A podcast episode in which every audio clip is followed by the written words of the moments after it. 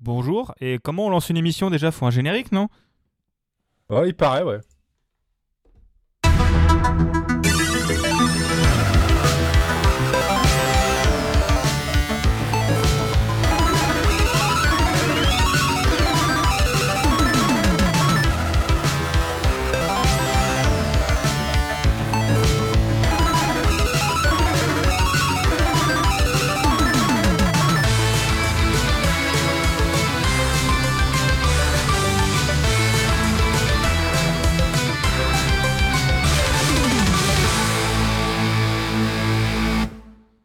Bonjour, bienvenue dans ce, euh, ce- Je ne sais plus combien... Si, c'est écrit quelque part.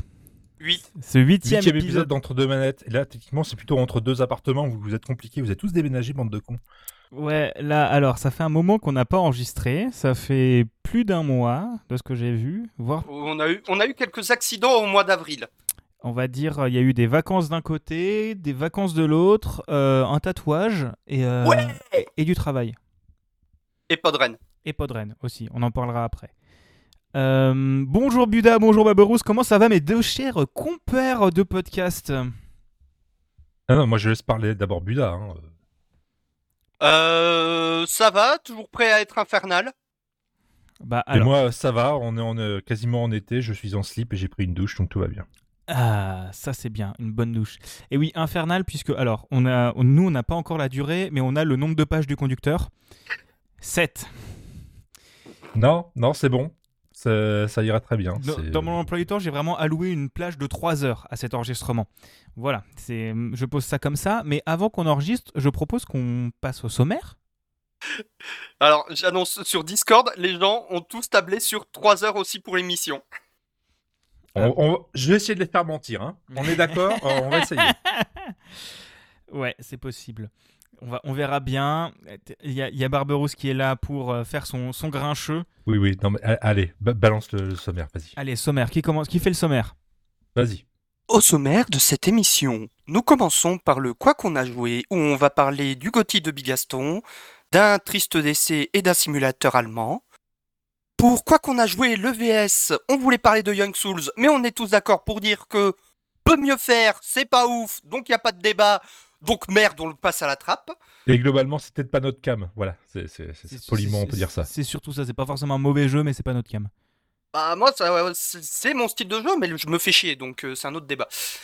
Euh, ensuite, le quai qu'ils ont fait avec euh, un super tournoi de la mort, euh, des syndicats, euh, des syndicats, Plein de trucs. des voilà, des annonces, euh, jeux de- nouveaux jeux de baston, un, un petit TGV, un petit tunnel euh, sous le VR euh, du côté de Bigaston et un gros tunnel et un gros tunnel sous le Warhammer de mon côté. Je spoil, là, ma machine à fermer est à terminé juste avant le début de l'enregistrement. Moi, j'irai euh, étendre mon linge. Voilà, des histoires de procès comme d'hab, euh, et des trucs rigolos qui sont arrivés. Le PS Plus aussi. Parce qu'il y a une refonte du PlayStation Plus, machin mes couilles. Euh, un débat PlayStation PS Plus versus euh, Xbox euh, Game Pass mes couilles. Ubisoft mes couilles aussi. Stadia mes couilles aussi. Et enfin, le quoi qu'on a maté et le quoi qu'on s'est culturé. Tu, tu es très testiculeux en ce moment. Il va falloir qu'on. Il se passe un truc. Hein. Je, enfin, je dis ça pour ça. Non, mais c'est parce que je- là, là au boulot, j'ai tellement Windows sous les yeux que je passe que maintenant je dis Windows mes couilles. D'accord, c'est c'est bien. Mais ça marche les. Moi j'aime bien Windows. Moi je trouve que ça marche bien. hein. Euh, Big Gaston, stop. Euh, lance. Oui, mais toi, C'est c'est parce que c'est parce que toi tu redémarres pas un serveur Windows 4 fois par jour. Ça- ça- ta Oui. gueule, on lance le quoi qu'on a joué. Merci. Oui, non, mais les serveurs c'est sous Linux, on est d'accord. Allez, actu. Et c'est pas le bon pad parce que c'est pas les actus en fait, c'est quoi qu'on a joué? Il est bourré. Ah là là, Ah, ce sera Ceci est un podcast euh, créé par des professionnels. Ne faites pas ça chez vous. des professionnels. Donc on disait le quoi qu'on a joué, c'est ça. Putain, en plus mes pattes sont dans le bon ordre. Je suis juste trop con. Allez, quoi qu'on a joué.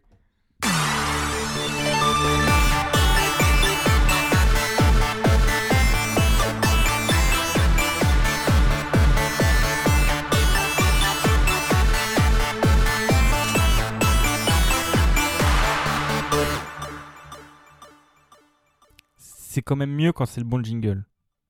Oui, euh, professionnel, tout ça, c'est voilà. Je suis un prof. Mais d'ailleurs, Bigaston, toi, à quoi tu as joué?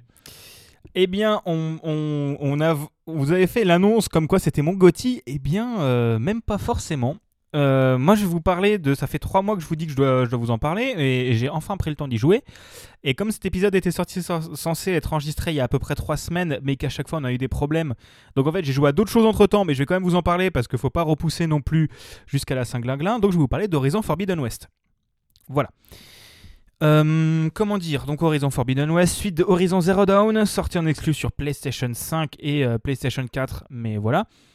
Euh, donc qui est la suite des aventures de, de, de Aloy euh, dans le monde des machines. Et là, cette fois-ci, elle part explorer l'Ouest prohibé, donc euh, en gros tout l'Ouest des États-Unis, donc Los Angeles, euh, San Francisco et tout ce bordel là, quoi. La Californie, en fait. Ouais, la Californie, plus un peu plus à l'est de de la Californie. T'as pas que la Californie non plus, mais voilà. Oui, bah, de- la Californie le Morave. Ouais, un truc comme ça. Mais en gros, c'est quand même l'Ouest des États-Unis. Et l'idée, c'est Non, que... c'est Fallout 2, ça. D'accord. Post-apo, il y a des non, robots, c'est l'Ouest des États-Unis, c'est Buda, Fallout ça 2. suffit. Buda, tu laisses le monsieur parler. Non, mais alors c'est vrai que ça, enfin, alors c'est vrai que ça pourrait être Fallout, mais c'est pas la même type d'apocalypse. C'est pas pareil. C'est quand même une apocalypse, mais c'est pas la même. Mais du coup, oui, c'est la suite du premier jeu. Euh, du coup, on suit à l'œil, on va récupérer Gaïa. Euh, donc globalement, je vais pas vous raconter l'histoire. Si vous voulez, j'ai fait un épisode de Capsule Pixel dessus, euh, parce que non, on, on- on va gagner du temps. Et euh, qu'est-ce que j'en ai pensé? Eh bien, le jeu est beau à crever. Déjà, c'est une, euh, bombe graphique. Tu sens que la PlayStation 5 en a quand même sous le capot et qu'ils savent quand même faire des très bons jeux, euh, très très beaux. Les temps de chargement sont ridicules et ça, c'est une putain de merveille. Genre vraiment, tout est pas un- un- d'un bout à l'autre de la map, c'est une seconde. Point. Voilà. C'est une, merveille. En plus, j'ai rejoué Horizon Zero Dawn juste après et je me suis rebouffé les temps de chargement. J'ai joué sur PS5, mais je me suis quand même bouffé les temps de chargement. Donc c'est à ce moment-là que tu te rends compte que ah ouais, c'est quand même pas mal. Euh, globalement, le jeu est très bien, l'histoire est vraiment chouette, mais euh, j'ai passé l'âge de jouer à des jeux euh, avec des ennemis sac à PV qui te one shot. Euh, c'est pour ça que je ne jouerai pas à Elden Ring. Mais C'est dommage. Ouais, c'est dommage, mais je sais que j'y jouerai pas et que je sais que j'aimerais pas. Mais, mais en fait, il y a vraiment. Ce, ce jeu, j'ai vraiment. Il y a certains ennemis où j'ai juste passé en mode histoire ou en mode facile parce que ça me saoulait. En fait, disons que quand t'as pas, quand t'as mal préparé ton coup et que t'as pas de heal sur toi, parce que t'as des moments où t'as pas de heal, ça arrive quoi. Bah, si tu tombes face à un ou deux ennemis qui sont vraiment vraiment chauds, en fait, tu te fais one shot en boucle et c'est super chiant. Donc, euh, donc j'ai un peu skip certains combats qui m'ont cassé les couilles, euh, dont le boss final. Mais je trouve le world design euh, hyper chouette, genre vraiment très très chouette. Le travail sur les visages qui oh putain de merde. Je vais reprendre ce que disait Silence on joue. Je sais plus qui disait dans Silence on joue, mais en gros, avant dans les jeux, tu pouvais savoir si un PNJ était important ou pas à, sa modélisation. En gros, s'il était chum, c'est euh, pe- perso secondaire, on s'en branle. Et s'il était beau, c'était perso principal. Bah là, ils sont tous beaux. Genre vraiment, le travail sur le visage, sur le suivi des yeux et tout ça, c'est incroyable. Vraiment, c'est la plus grosse claque que j'ai prise. Euh, la végétation est belle, les machines, il y en a encore plus et c'est encore plus jouissif de se promener dedans. Mais est-ce que c'est mon Gotti Bah pas forcément, parce que comme euh, je l'ai dit, moi les combats m'ont un peu saoulé. Euh, même si l'histoire j'ai trouvé géniale et c'est encore et encore tu découvres tellement de lore en plus. Euh, une partie des combats m'a quand même cassé les couilles.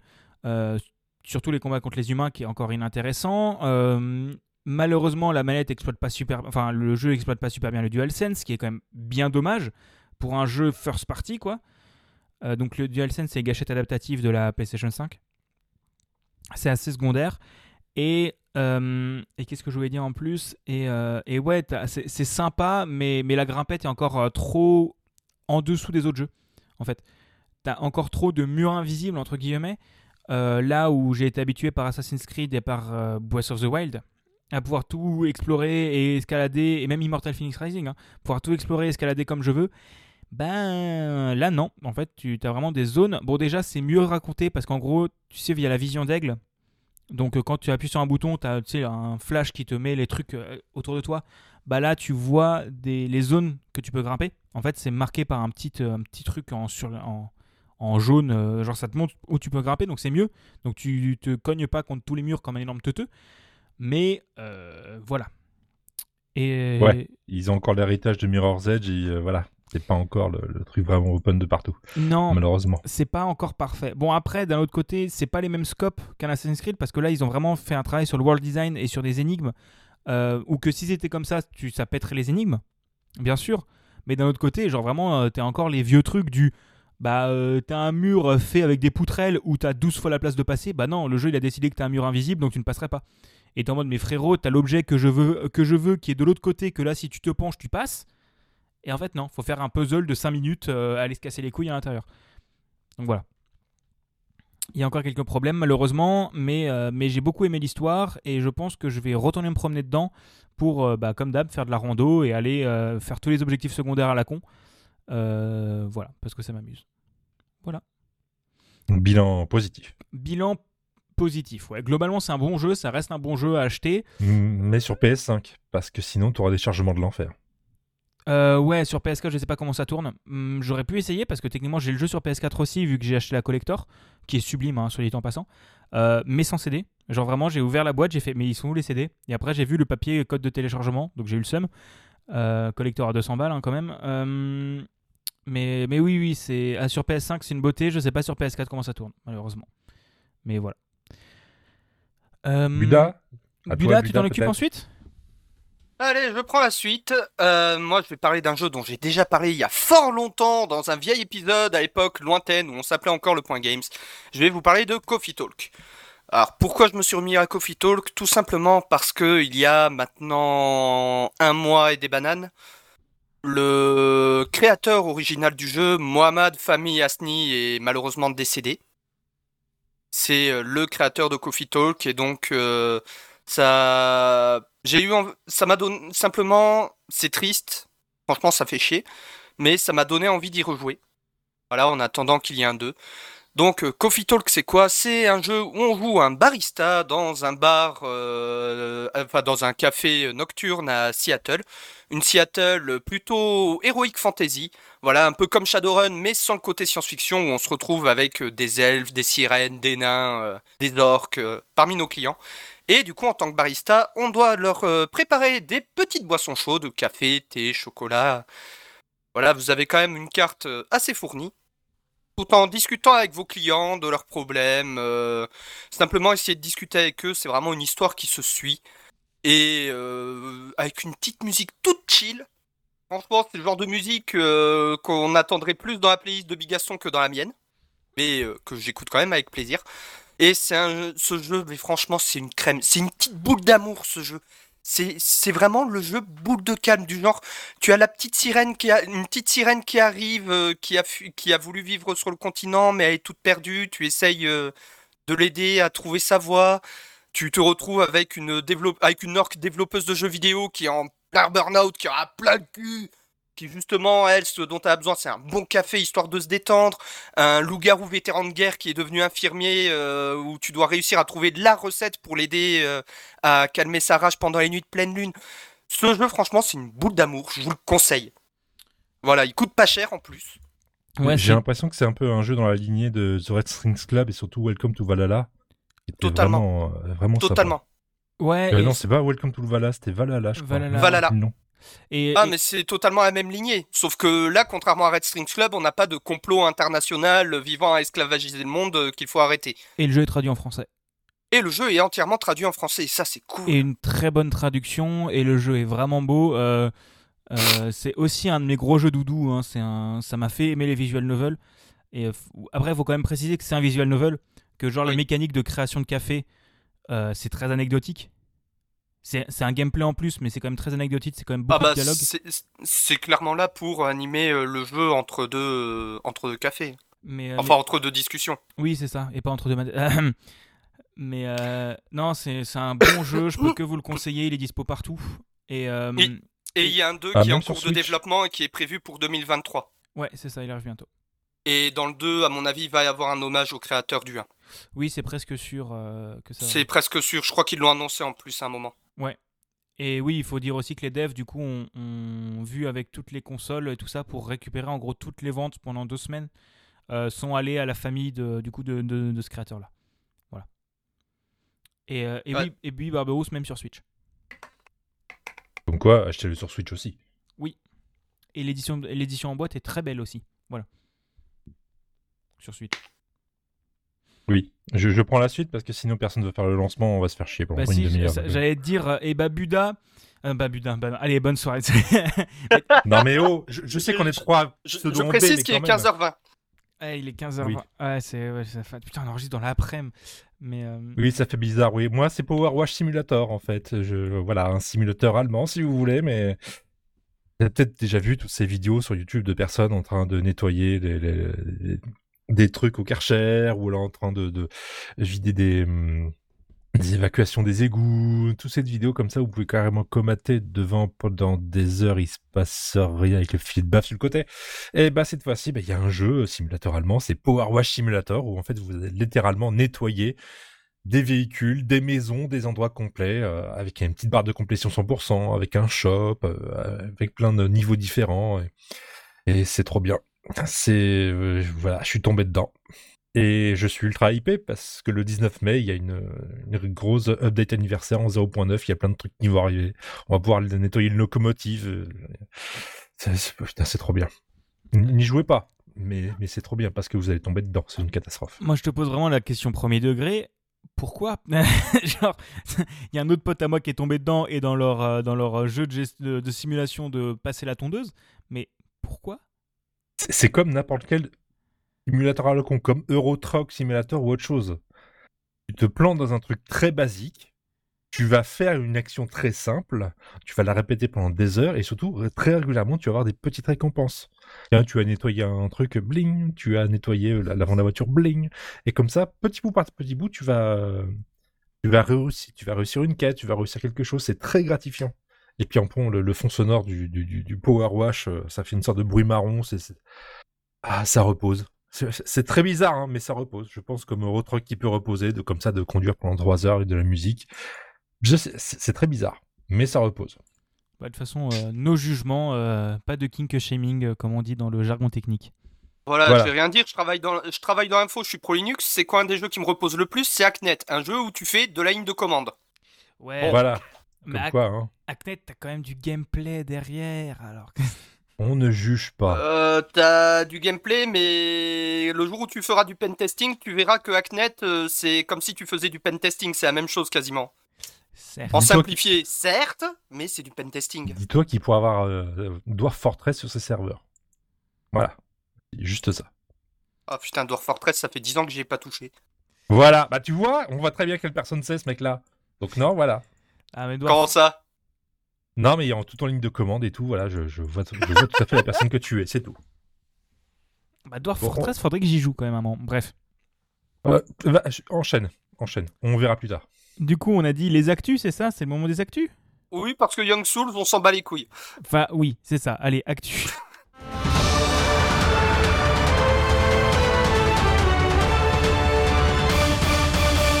fait, je crois que la transmission des jingles déconne. Ouais, c'est c'est le bon jingle. Et oui, c'est c'est possible que vous entendiez mal les jingles parce que. euh, 500 kbps. Euh, voilà, je dirais ça comme ça. Euh, Code du Jura. Et euh, désolé, oui, si vous les entendez pas, c'est possible. Mais là, on l'a bien entendu pour le coup. Et t'as parlé bien dessus. Mais on a bien entendu le jingle. C'était Alors, le- tu feras du montage, euh, couper des bouts, euh, ces trucs que t'aimes pas faire. Voilà, montage. Ouais, ouais, bah j'y penserai. Peut-être. On verra. Euh, je ne sais pas si j'y penserai. Mais du coup, tu vas commencer à parler euh, du Stunfest. Exactement, euh, Stunfest, magnifique euh, festival qui existe depuis 2005 et organisé par Troy Combo, une association rennaise autour du jeu vidéo. Ça a commencé par un, rendez-vous de, de, de- on va dire de pro de baston et ça a pas arrêté de prendre de l'ampleur au fur et à mesure. Et cette fois-ci, bah, après euh, deux ans d'arrêt suite au Covid et puis après de grosses difficultés financières, ça y est, le Stunfest revient cette année le 20, le 20, 21 et 22 mai. Comme à chaque fois, bah, euh, Pile à chaque fois, que, euh, pile quand j'ai quitté la Bretagne. et voilà, ça fait exprès. Non, mais Est-ce que nul- le seum Oui. Mais t'es nul en jeu de baston de toute façon, donc ça sert. Voilà. Bon bah les couilles Voilà. Il y a... Fut un temps où j'étais très bon, je gagnais des tournois. Gros gros tournoi, Super Smash Bros, Tekken 7, KOF 15, Samurai Shodown, Capcom, Capcom SNK 2, Super Street Fighter euh, ZX 2X, Windjammer 2, oh, le tout nouveau il est, il est trop bien, Dragon Ball Fighter Z, euh, Street Fighter 5, Champion Edition, Guilty Gear Strive, Breakers Revenge, euh, Street Fighter 3, Third Strike, Là, rien, c'est rien que les compétitions, là, parce que techniquement, en plus, on a en même temps l'ultime décathlon. Je sais pas si vous vous souvenez, mais il y a des gens qui faisaient des vidéos sur le speedrun là sur euh, jeuxvideo.com et puis ils ont arrêté. Il y, en a un, il a, il a fait créer une société de production, puis l'autre, il a continué à faire du speedrun cœur de Vandal. Puis il a monté Ouais. ce qu'on appelle l'ultime décathlon. C'est euh, des speedrunners qui s'affrontent sur 10 jeux. Ah oui, j'ai entendu sur 10 parler. jeux. Voilà, c'est un- truc de malade. Vous pourrez aussi voir une projection de Wargames, le film de John Badham, qui, qui est trop bien. Mais, mais alors, faut, faut le voir. hein. Ouais, mais vraiment pas le même wargame euh, que ce qu'on va voir après. Hein. Non, un an différent. Lui, il est moins chi- moins, enfin, il est moins long, il est mieux. Enfin, je vais, je vais dire ça comme ça. Non, c'est pas. Est aussi, C'est différent. voilà, Voilà, c'est différent parce que j'ai déjà vu une partie se finir en une demi-heure. voilà. Il y a le trophée des seniors aussi. Depuis quelques années, bah, les seniors se rencontrent autour de, de jeux vidéo un peu plus accessibles aux plus vieux, avec des, des, des, des, des, des, euh, des récompenses comme ça. C'est très marrant à voir, c'est très sympa. Un concert jeux vidéo sur euh, Little Nightmare aussi. Ça peut être pas mal du tout. Et surtout, euh, quelques jours avant, quelques jours après, des rencontres pro et des conférences autour du jeu vidéo. Ce qui peut être plutôt sympa à faire. Et avant, bon, gros amateur de développement, une stun jam. Voilà, faire une jam pour euh, créer un jeu vidéo. C'est un grand classique, ça, j'ai l'impression. Ouais, le festival Addon, enfin du coup, ce que tu disais, les rencontres pro, Ouais. donc, ça s'appelle Addon. Euh, c'est en gros, c'est la GDC à la française, donc ils ont pas mal d'invités. Il y a, de ce que j'ai retenu, c'est euh, Darren Korb qui vient entre autres, euh, plus, plus plein d'autres qui, euh, qui viennent. Mais euh, sur place, ne rêvez pas, vous allez pas y aller parce que c'est 200 balles la journée ou un truc comme ça. Ah, C'est pro, hein. Ouais, c'est pro, mais ça fait quand même mal au cul. Et mais ce sera dispo sur YouTube. Voilà. Pardon de t'avoir coupé. Et, les conférences sont trop bien, j'en ai déjà fait quelques-unes, c'est vraiment très très bien foutu. Bon, forcément, hein, c'est autour du jeu vidéo, faut aimer, mais je pense que ça devrait aller de notre côté. Mais il y a une dernière chose incroyable, avec une, affiche qui est passée sur Twitter, c'est juste génial, je trouve ça formidable. Si vous êtes nul en jeu de baston, si le jeu vidéo vous intéresse moyen, si le trophée des seniors vous en foutez, les concerts vous en foutez, il y a quand même une chose qui peut vous intéresser. Vous pouvez être nul, mais là, ça devrait marcher. Le 21 aura lieu un concours de pierre, feuille, ciseaux. Voilà. Et moi, je dis c'est trop fort. Le Stunfest, c'est trop fort. Stunfest, c'est plus fort que toi. Exactement. Au pierre, feuille, ciseaux. Mais il n'y a pas de puits, hein. Le puits, c'est de la merde. Non, mais de toute façon, les vraies règles, c'est pierre, feuille, ciseaux, les Spock, non? Ouais, il y a un truc comme ça. Allez, on passe à la suite. Ah non, mais pierre feuille ciseaux. Non, à partir du moment où tu as un pierre feuille ciseaux avec 101 symboles et que ça fonctionne et c'est jouable et que l'hélicoptère de combat euh, tue euh, le euh, je sais plus quoi. Voilà, c'est c'est rigolo. C'est- pas une série drôle. Faut, faut vous le dire comment, c'est nul comme série. Ah non non, mais c'est moi je parle pas de Big Bang Theory. Euh, moi je parle d'un Non, vrai mais je- d'un autre truc. Non, mais Big Bang Theory, je suis premier à dire que c'est de la merde. C'est juste, ça me fait marrer le pierre, feuille, ciseaux, les Spock. C'est un des seuls trucs que j'ai aimé. Allez, c'est- c'est- news suivant, c'est peut-être mieux. Ah Big Bang Theory, on m'a cassé les couilles avec ça parce que la prof d'anglais nous disait "Et regardez Bah, Big allez, Bang Theory. Allez, Allez, Attends, euh, faut l'international, là. Attends, je l'ai. Attends. Tac, et là. Alors moi du coup je vais vous parler de syndicats, euh, mes très chers confrères. Euh, non, camarade. Camarades, camarades, Ah. Bigocho, comment ça va? C'est euh, ça faisait longtemps. Un bigoch- Bigochon, j'aime bien. Bienvenue euh, dans Entre deux Nup euh, pour parler de politique. Non, c'est faux. Moi, je vais vous parler de syndicats. Donc, on va commencer par le fait que Amazon accueille son premier syndicat euh, aux USA depuis le 1er avril. Donc, les employés d'un entrepôt de New York ont voté oui à 2655 euh, 54 voix contre 2131 contre euh, pour être représentés par Amazon Labor Union. Donc c'est, je cite, Christian Smalls, qui est le président de l'Amazon Labor Union. Il a remercié ironiquement le fondateur d'Amazon, Jeff Bezos, pour être allé dans l'espace, car pendant qu'il était là-haut, on a pu monter un syndicat. Amazon se dit déçu et évaluer ses options, mais moi je n'ai qu'une seule réponse, ça s'appelle le gros chez dans ta gueule. Et ça, c'est bien fait. Oui. Non, ils sont pas déçus. Ils ont le turbo sum des enfers parce que Amazon est anti-syndicat. Ouais, ouais, ouais, non mais là, Comme beaucoup de choses aux États-Unis, ils ont une histoire compliquée avec les syndicats. Bah, d'un autre côté, en fait, le truc, le truc qui est ouf, c'est que les États-Unis sont anti-syndicats dans plein de trucs, mais les syndicats n'ont jamais été puissants, aussi puissants qu'aux États-Unis. Euh, genre, les syndicats, c'était limite de la mafia à un moment. Bah, hein. voilà, c'est pour ça que je dis qu'ils ont une histoire un peu compliquée. Ouais.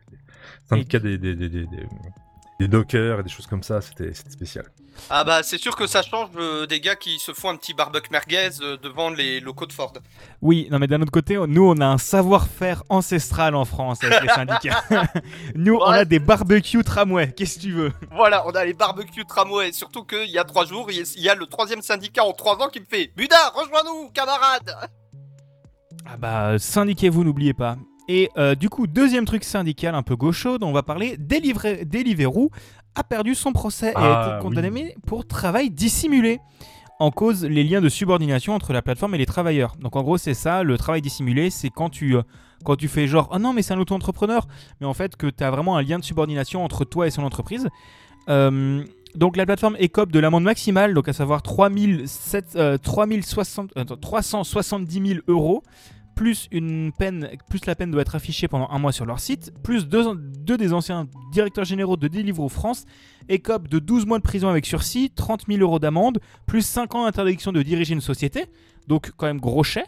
Euh, plus Deliver- Deliveroo doit verser 5 000 euros de dommages et int- euh, 50 000 euros de dommages et intérêts à chacun des 5 syndicats qui étaient partie civile, donc CGT, Union Solidaire, Sud Commerce et Services, Sud Commerce et Services Île-de-France et Syndicat des transports légers. Mais j'ai pas réussi à trouver, à, à trouver s'ils doivent verser les charges sociales et patronales qu'ils auraient dû verser. Si, si, Euh. si, si, si. Ils vont devoir corriger tout ça aussi. euh, Ah bon bah euh, ça va gros faire mal. encore plus gros chèque que ça puisque euh, puisque du coup ouais en tant que en tant qu'auto-entrepreneur tu peux magouiller une partie des charges mais que techniquement c'est bien que les gens les payent parce que ça permet d'avoir le chômage euh, la retraite l'assurance La maladie ce genre de trucs sociale, plein de choses comme ça, c'est bien. Non mais la, re- la retraite, euh, c'est un truc qu'on ne verra jamais, nous. hein. Oui, Si. non, je, je te Mélenchon confirme, Premier je ministre. Mélenchon Premier ministre. Euh, voilà, euh, vive le NUP. Euh, pardon. Euh, mais oui, voilà, c'est tout plein, tout plein de choses que euh, la droite veut nous faire dégager. Alors que toute la gauche est en mode ouais mais c'est quand même pas trop mal parce que en fait euh, oh, putain j'avais vu un TikTok là-dessus aux États-Unis genre t'as une meuf qui dit ouais pour une famille de 4 on paye 2500 euros d'assurance maladie privée c'est trop bien. Et, et c'était juste tu sais un TikTok duo en réaction avec un genre un suédois qui était en train de bouffer de la compote et il dit à la fin bah heureusement que je paye des impôts. Et vraiment tu sais ça résume bien le truc. Voilà ça m'a fumé. Euh, voilà.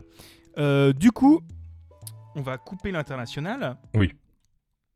Et on va lancer Buda sur Rivals of euh, Machin 2 qui a eu une annonce je crois Voilà, Rivals of. Alors, pour euh, petite explication, c'est un Smash-like sur PC qui a énormément de succès international en tant que jeu compétitif, en fait, et alternative PCiste à Smash, parce que bah, sur PC, euh, autant sur Switch, il y a Smash, c'est bien. Sur PC, il n'y a pas Smash. Donc, faut trouver un jeu comme Smash. Et Oh Rivals of non.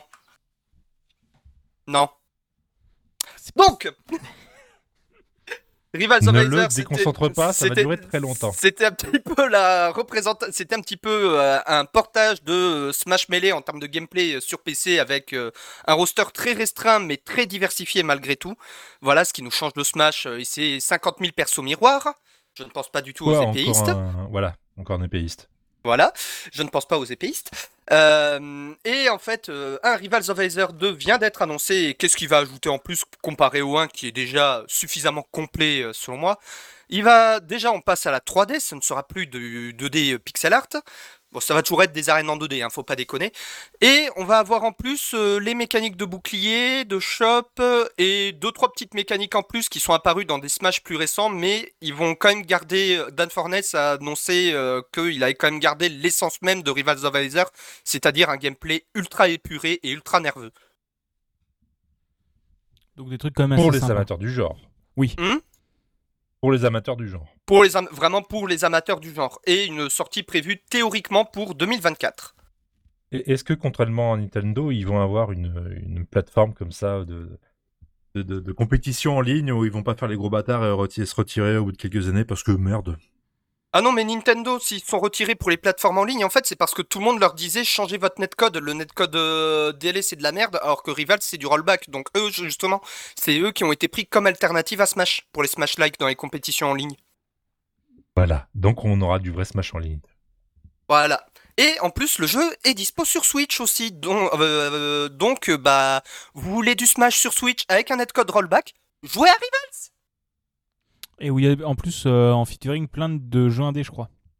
C'est pas là-dedans où il y a genre le perso de Tesla Grad, le truc de Hollow Knight, et tout Non, comme ça? non, non, ça c'est euh, Bounty Battle. Ah, je confonds, ouais, peut-être. Tu sais, le Smash Like que j'avais super attendu et que j'ai gueulé ensuite tellement le jeu était claqué au sol. Ouais, je me souviens plus bien, mais c'est possible. Moi, je m'en souviens bien parce que c'était mon cadeau d'anniversaire l'an dernier. Ah oui, bah du coup, c'est possible. Euh, oui, c'est vrai, je crois que tu... Oui, ça me dit quelque chose. Ça me dit quelque chose.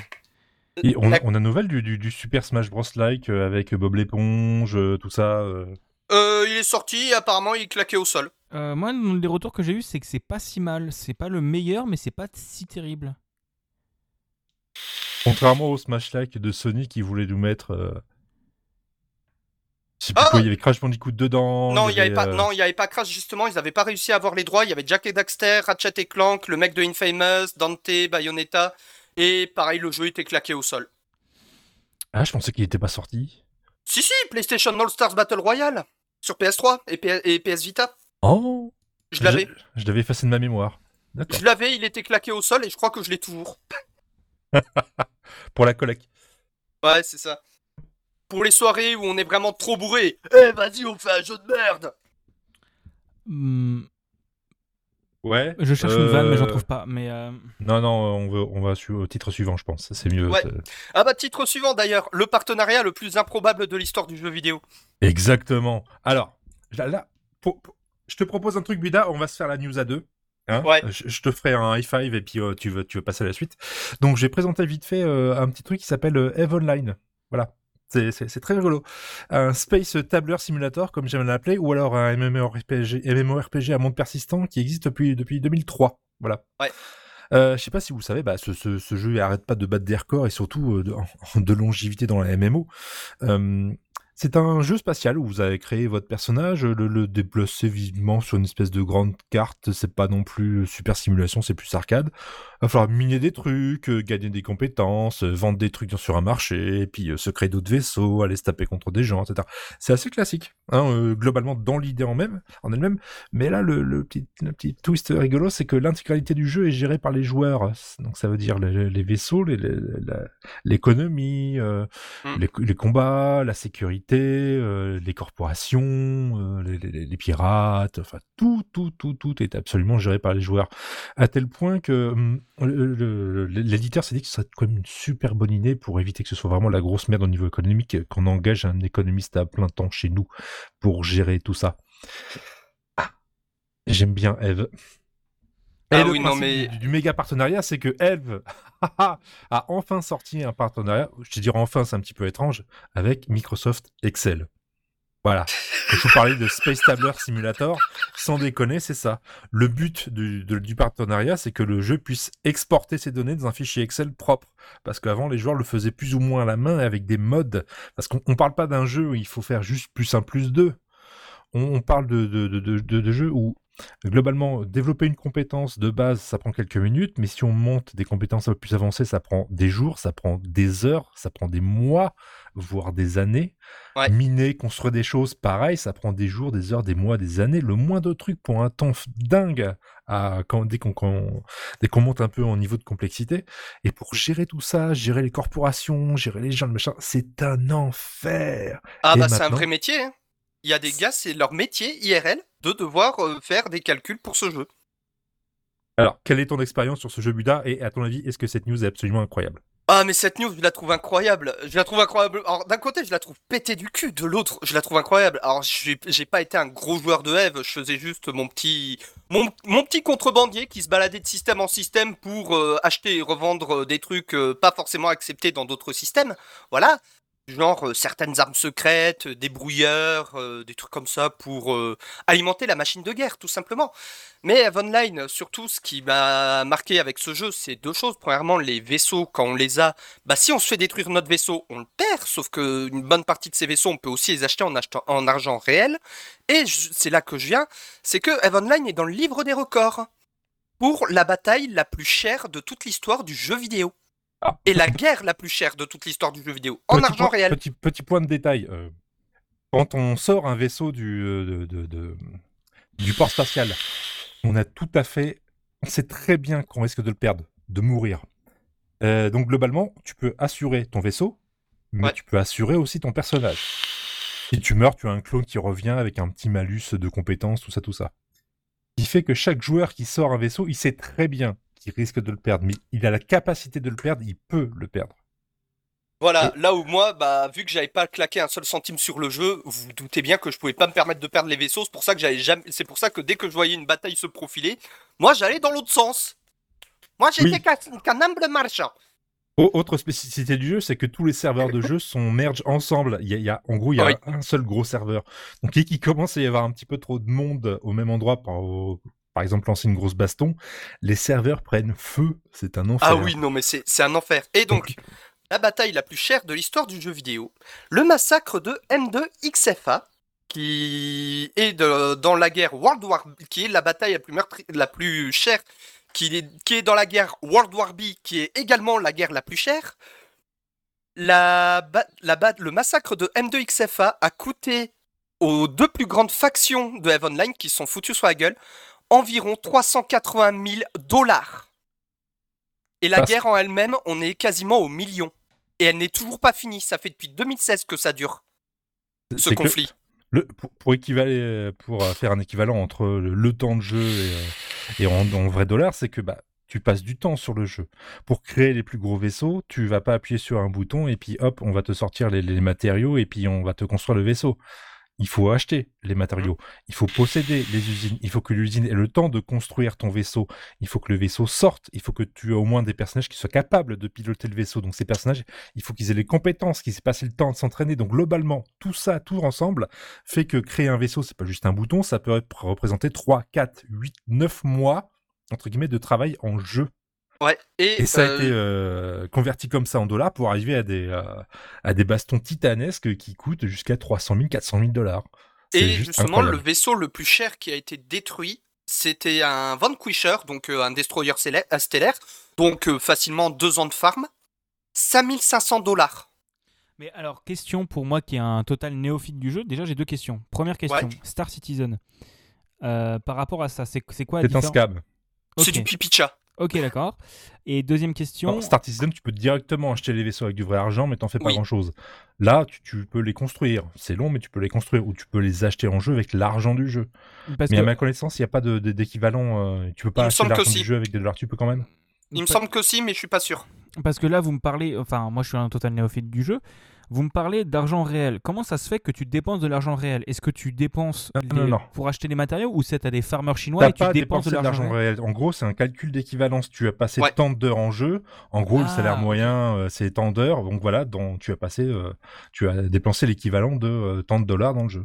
Mais de mémoire, euh, Eve Online, depuis quelques années, on peut payer en argent réel parce que quand ils avaient sorti le spin-off euh, Eve euh, euh, Dot 514 sur PS3, qui était un MMO FPS dans le même univers, et il devait y avoir une connexion entre les deux jeux, mais ça n'a pas été fait au final pour cette connexion.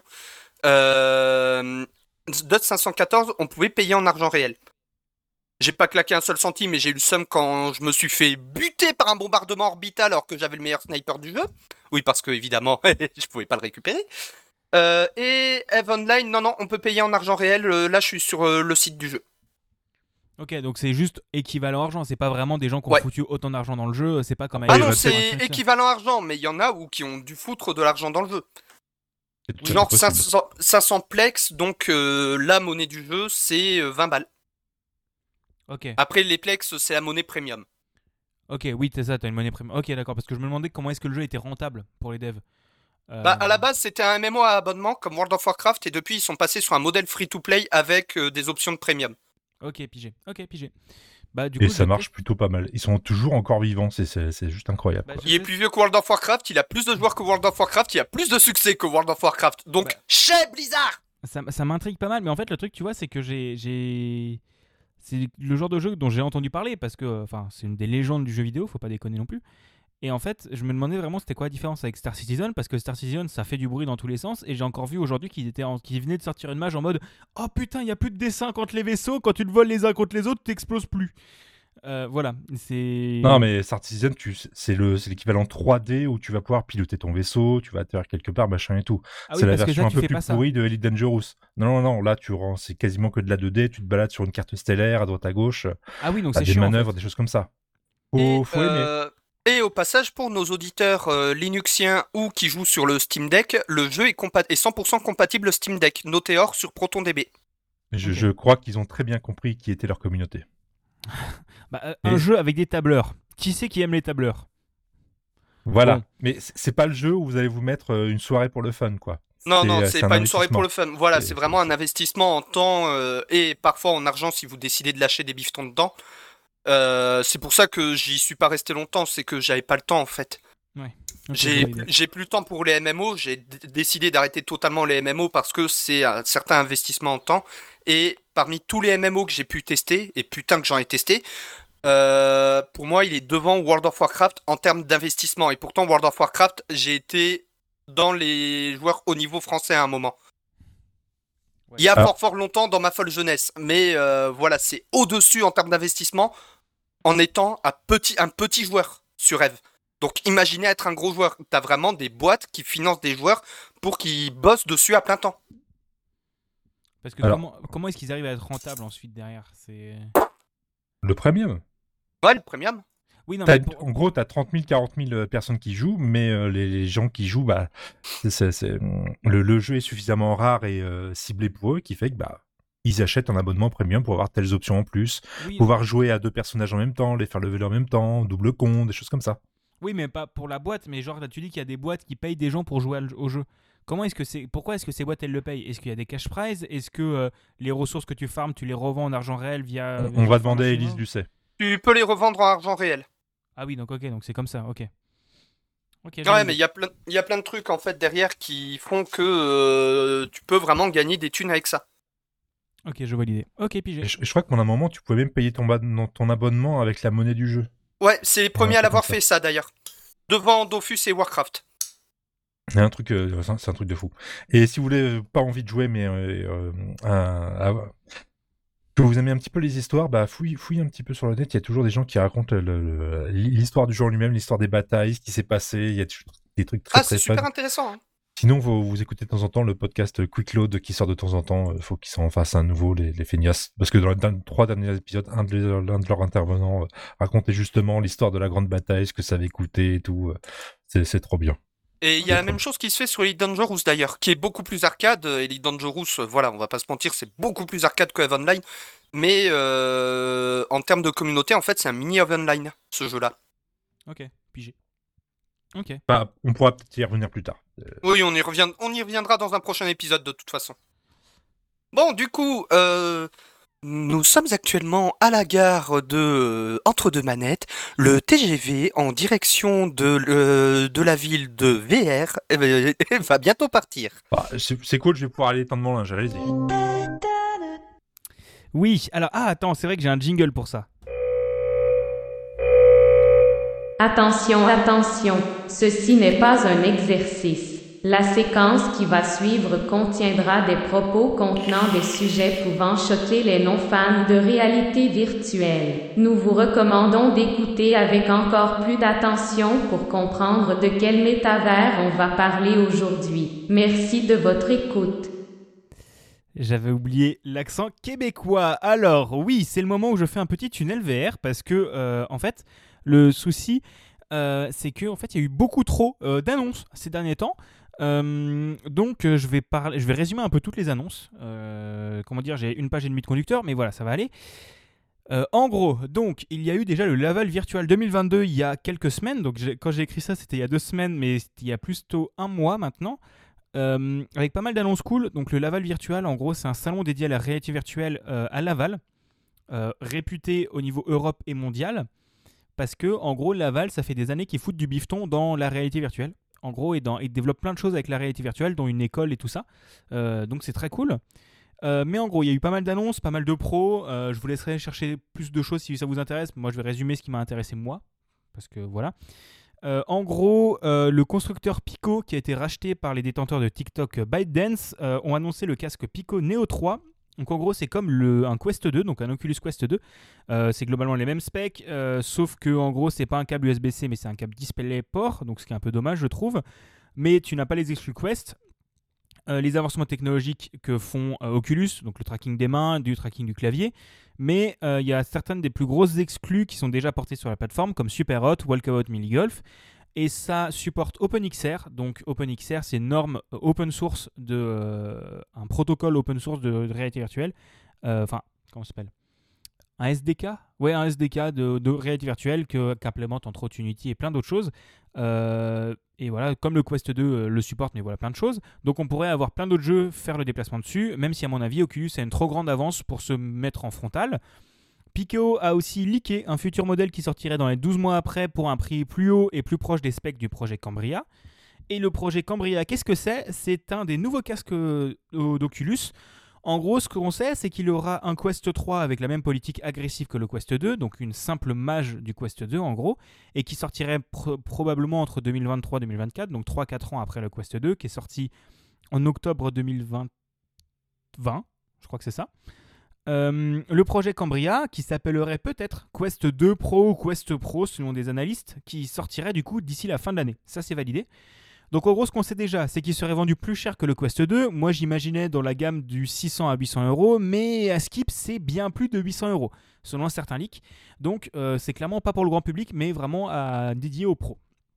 Euh, le casque sera plus fin que le Quest 2 grâce à des nouvelles lentilles, dites des lentilles pancake, plutôt que des lentilles de Fresnel.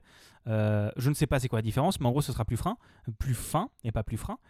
Euh, selon quelques Render Helix, ça a l'air vraiment plus fin et agréable à porter que le Quest 2, avec ses lanières en tissu qui sont un peu claquées au sol, euh, avec une meilleure résolution aussi pour la caméra et le mode pass-through. En gros, avec un Oculus Quest 2, vous pouvez voir, comment dire, un, mode réalité augmentée qui est accessible aux développeurs et ça sert à plein de choses, genre entre autres à pas t'éclater dans tes murs et pouvoir voir au travers sans enlever ton casque. Sauf que l'Oculus Quest 2, ça a été fait un peu à l'arrache avec la techno qu'il y avait, donc c'est du noir et blanc dégueulasse. Alors que là, ce serait un mode pass-through en 4K, donc avec une caméra à 120 fps en couleur, euh, avec du tracking des yeux et de la face via des caméras internes, donc dans le casque directement. Euh, ce serait le premier casque d'une nouvelle ligne de produits selon Mark Zuckerberg, donc possiblement Quest Pro. Pour moi, c'est ça le bon nom. Euh, en sachant qu'ils veulent sortir 4 casques d'ici 2024, de ce que j'ai vu, 4 nouveaux casques d'ici 2024. Euh, attention, c'est le moment technique, donc peut-être que l'un ou l'autre vous connaîtrez mieux que ça que moi, donc vous pourrez me- m'aiguiller là-dessus, mais en gros, les- J'ai ra- j'ai raté quoi? j'allais parler des, des écrans. Des- Ah d'accord, ok. des, des styles d'écran. Donc en gros, pour le nouveau casque d'Oculus, je sais pas si tu as vu le projet Cambria et tout ça, mais en gros, il va y avoir un nouveau écran, donc qui sont des écrans dits mini LED de 2160 par 2160 contre 2832 x 2900 euh, par, euh, pour actuellement. Euh, de ce que j'ai compris, le mini LED a une meilleure luminosité que le OLED et le LCD et, euh, et auto-émissif. Donc comme le OLED, donc tu as un vrai noir et tu as une meilleure durée de vie. Donc ce sera mieux, mais c'est trop cher à produire actuellement. Euh, mais je pense que pour un casque haut de gamme comme ça, ce sera bien. Les manettes seront différentes. Il n'y aura plus un arceau au-dessus, donc euh, ce qui servait à traquer les manettes via un système de Galaxy. Euh, donc là, ce sera possiblement sur chaque manette, tu auras une caméra pour faire un système de tracking comme le casque en gros. Donc ça remplace l'ancien système pour des trackers indépendants améliorant la détection de partout. Donc parce qu'avant quand tu mettais tes manettes derrière ton casque, bah ça, cap- ça captait pas bien parce que c'est ton casque qui détectait le truc. Là, tu auras directement sur tes manettes. Et donc ça ouvre peut-être la porte à des capteurs dits de dits full tracking, euh, donc euh, voir des capteurs de position à la Vive, euh, ce qui pourrait être vraiment cool pour Oculus. Euh, et en sachant aussi que le Quest 2 est le casque utilisé par 48% des utilisateurs de SteamVR. Voilà. Donc ça, c'était... Soit environ 0,02% de part de marché sur Steam. Oui, mais enfin oui, oui, en tout c'est pas énorme, mais par rapport à l'utilisation VR, c'est vraiment, c'est, ils ont une grande avance. Mais c'est c'est sûr que la VR est actuellement encore négligeable par rapport au reste de Steam. Mais ils ont quand même 48% euh, des utilisateurs, ce qui est quand même assez intéressant comme stat, je trouve. On a eu aussi une conférence organisée par Meta pour annoncer euh, plein de nouveaux jeux euh, qui ont l'air sympas. Donc il y a un Walking Dead Chapter 2, Among Us en VR, euh, Red Matter 2 qui était un jeu dans un empire soviétique qui avait l'air chouette, Moss 2 qui arrivera sur Quest, donc c'est euh, la suite de Moss qui était en exclu sur PlayStation. Euh, Il y a Bone Lab par les créateurs de Bonework, euh, donc c'est un nouveau jeu qui, de ce que j'avais vu, a l'air assez dégueulis sur 20, mais ça a l'air assez sympa. Euh, et tu as un Ghostbuster qui va sortir en VR, voilà. Je trouve ça sympa comme annonce. Euh, plus un jeu, euh, voilà, c'est Gromit, parce que pourquoi pas. On a eu des nouvelles API pour le tracking des mains, donc c'est mieux fichu et ça détecte vachement mieux les mains, je trouve, de ce que j'avais vu. Euh, Meta Research qui s'approche aussi de l'affichage d'avatars photoréalistes. Donc en gros, via des capteurs de la face et des yeux, ils arrivent à te faire un avatar vraiment photoréaliste de ta, de ta tête et c'est impressionnant. Vous aurez le lien dans la description comme d'habitude. Une news qui va faire plaisir à Barberousse. Attention, euh, le jeu Walkabout Mini Golf, qui est un jeu de mini golf en VR, a annoncé une collab avec euh, Myst pour faire un parcours de golf dans l'univers de Myst. Oh putain. Voilà. Je suis un peu hypé, ça a l'air très bien en sachant que le nouveau remake de Myst était déjà compatible VR, ce qui est très cool. Euh, euh, Upload VR, donc un site de réalité virtuelle que j'aime beaucoup consulter, annonce une VR showcase pour cet été en juin, que je suivrai, que Buda va dormir. Euh, mais voilà, moi je suivrai parce que ça m'intéresse. Facebook a lancé un test sur leur Meta Horizon. donc en gros, c'est VR chat en moins bien parce que c'est par Facebook. pour permettre à des créateurs de vendre des objets ou un accès à des trucs. bon, euh, Meta Horizon prennent une commission de 25%. Ah bah, tu vas tant qu'à faire. Voilà, donc 25%. Mais en plus de ces 25%, tu as les commissions du store. Euh, donc le seul store dispo sur le MetaQuest, c'est euh, le MetaQuest Store. Donc en gros, ils prennent 47% de, 47 de commission en tout. Voilà. c'est même pas une vanne, c'est la vraie vérité. si tu veux vendre un truc sur Meta Horizon, qui est à chier en plus, que vraiment j'ai testé, c'est nul. Hein. Par rapport à Vercha, c'est naze. bah, c'est 47% de commission. Et en parlant de VR chat, euh, il y a des avatars interactifs euh, qui viennent d'être annoncés, voire de sortir. Euh, donc, c'est avoir des custom colliders, donc en gros des avatars qui peuvent interagir avec d'autres avatars. et bon, comment dire hein Ouais, il y a des oreilles de renard, il y a des trucs comme ça, non Ouais, c'est ça. En fait, là, j'ai lancé le jingle Pornhub. Voilà, ah, d'accord, oui. En fait, oui, on est plutôt dans, le, dans le thème, oui, d'accord. Voilà, c'est du, du, coup, la vanne marche moins bien parce que je l'explique, mais, euh, mais voilà, du coup, là, voilà, c'est vraiment dans le conducteur, j'ai un logo moins de 18. C'est vraiment, c'est va y avoir du cul, alors qu'il y a déjà du cul. Mais voilà, donc c'est. Mais alors, blague à part, je trouve VRChat très bien. Hein. J'ai jamais testé parce que moi, ça me cringe, je l'ai parlé avec des inconnus, surtout des inconnus en furie, euh, alors que je suis proche de la commission. C'est pas vrai, mais voilà.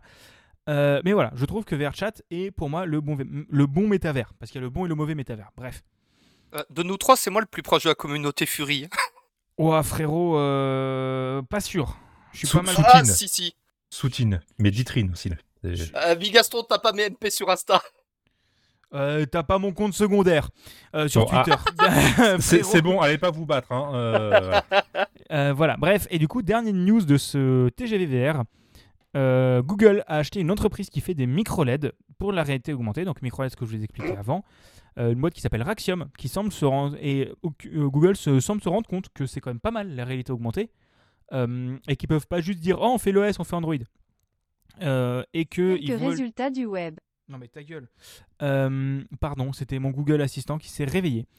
Euh, voilà. Euh, et comme j'ai mes jingles en Bluetooth sur mon téléphone, vous l'avez entendu. Désolé. Buda, on va lui un SMS, on va voir si ça marche. Euh, non, ça marchera pas. Je suis en silencieux. Et du coup, en gros, ils veulent sortir leur propre lunette de réalité augmentée, alors que Meta, donc Facebook, semble vouloir en sortir aussi d'ici 2024. Donc voilà. Moi, je suis assez hypé par ce genre de choses. Mais voilà, j'ai fini mon TGV. J'espère que ça vous aura intéressé. Est-ce que vous avez des questions? Ah bah Est-ce qu'il y aura des pitchs au goûter? oui, aussi. pourquoi pas? Mais euh, moi, ça c'est le, le, porno, il s'est bien lancé dans le VR ou pas? Parce que là, l'équipement, il n'y a, que ça qui va faire Oui, oui, tu, as des hein. tu as des catégories dédiées sur, euh, sur Pornhub. Est-ce que je peux parler en connaissance de cause? Euh, J'ai testé. Parce que Disons qu'un ami que tu connais bien a testé. Qui s'appelle Gisèle Lafitte. Non, j'ai testé vraiment, voilà, je vais pas vous mentir, j'ai testé. et en gros, c'est pas mal. Euh, encore une fois, les sites porno ont de l'avance technologique, hein, comme d'habitude. Euh, les vidéos à 360, c'est bien, mais sauf que les meufs font 12 mètres. Euh, parce que c'est à peu près mal calibré. Ça peut être un kink, hein, pourquoi pas. Oui, mais c'est chelou. mais par contre, j'ai testé un site de, comment ça, de, de Camlive, un truc comme ça, avec des options de 360 degrés. Et vraiment, j'ai été très impressionné parce que ça marche vraiment bien.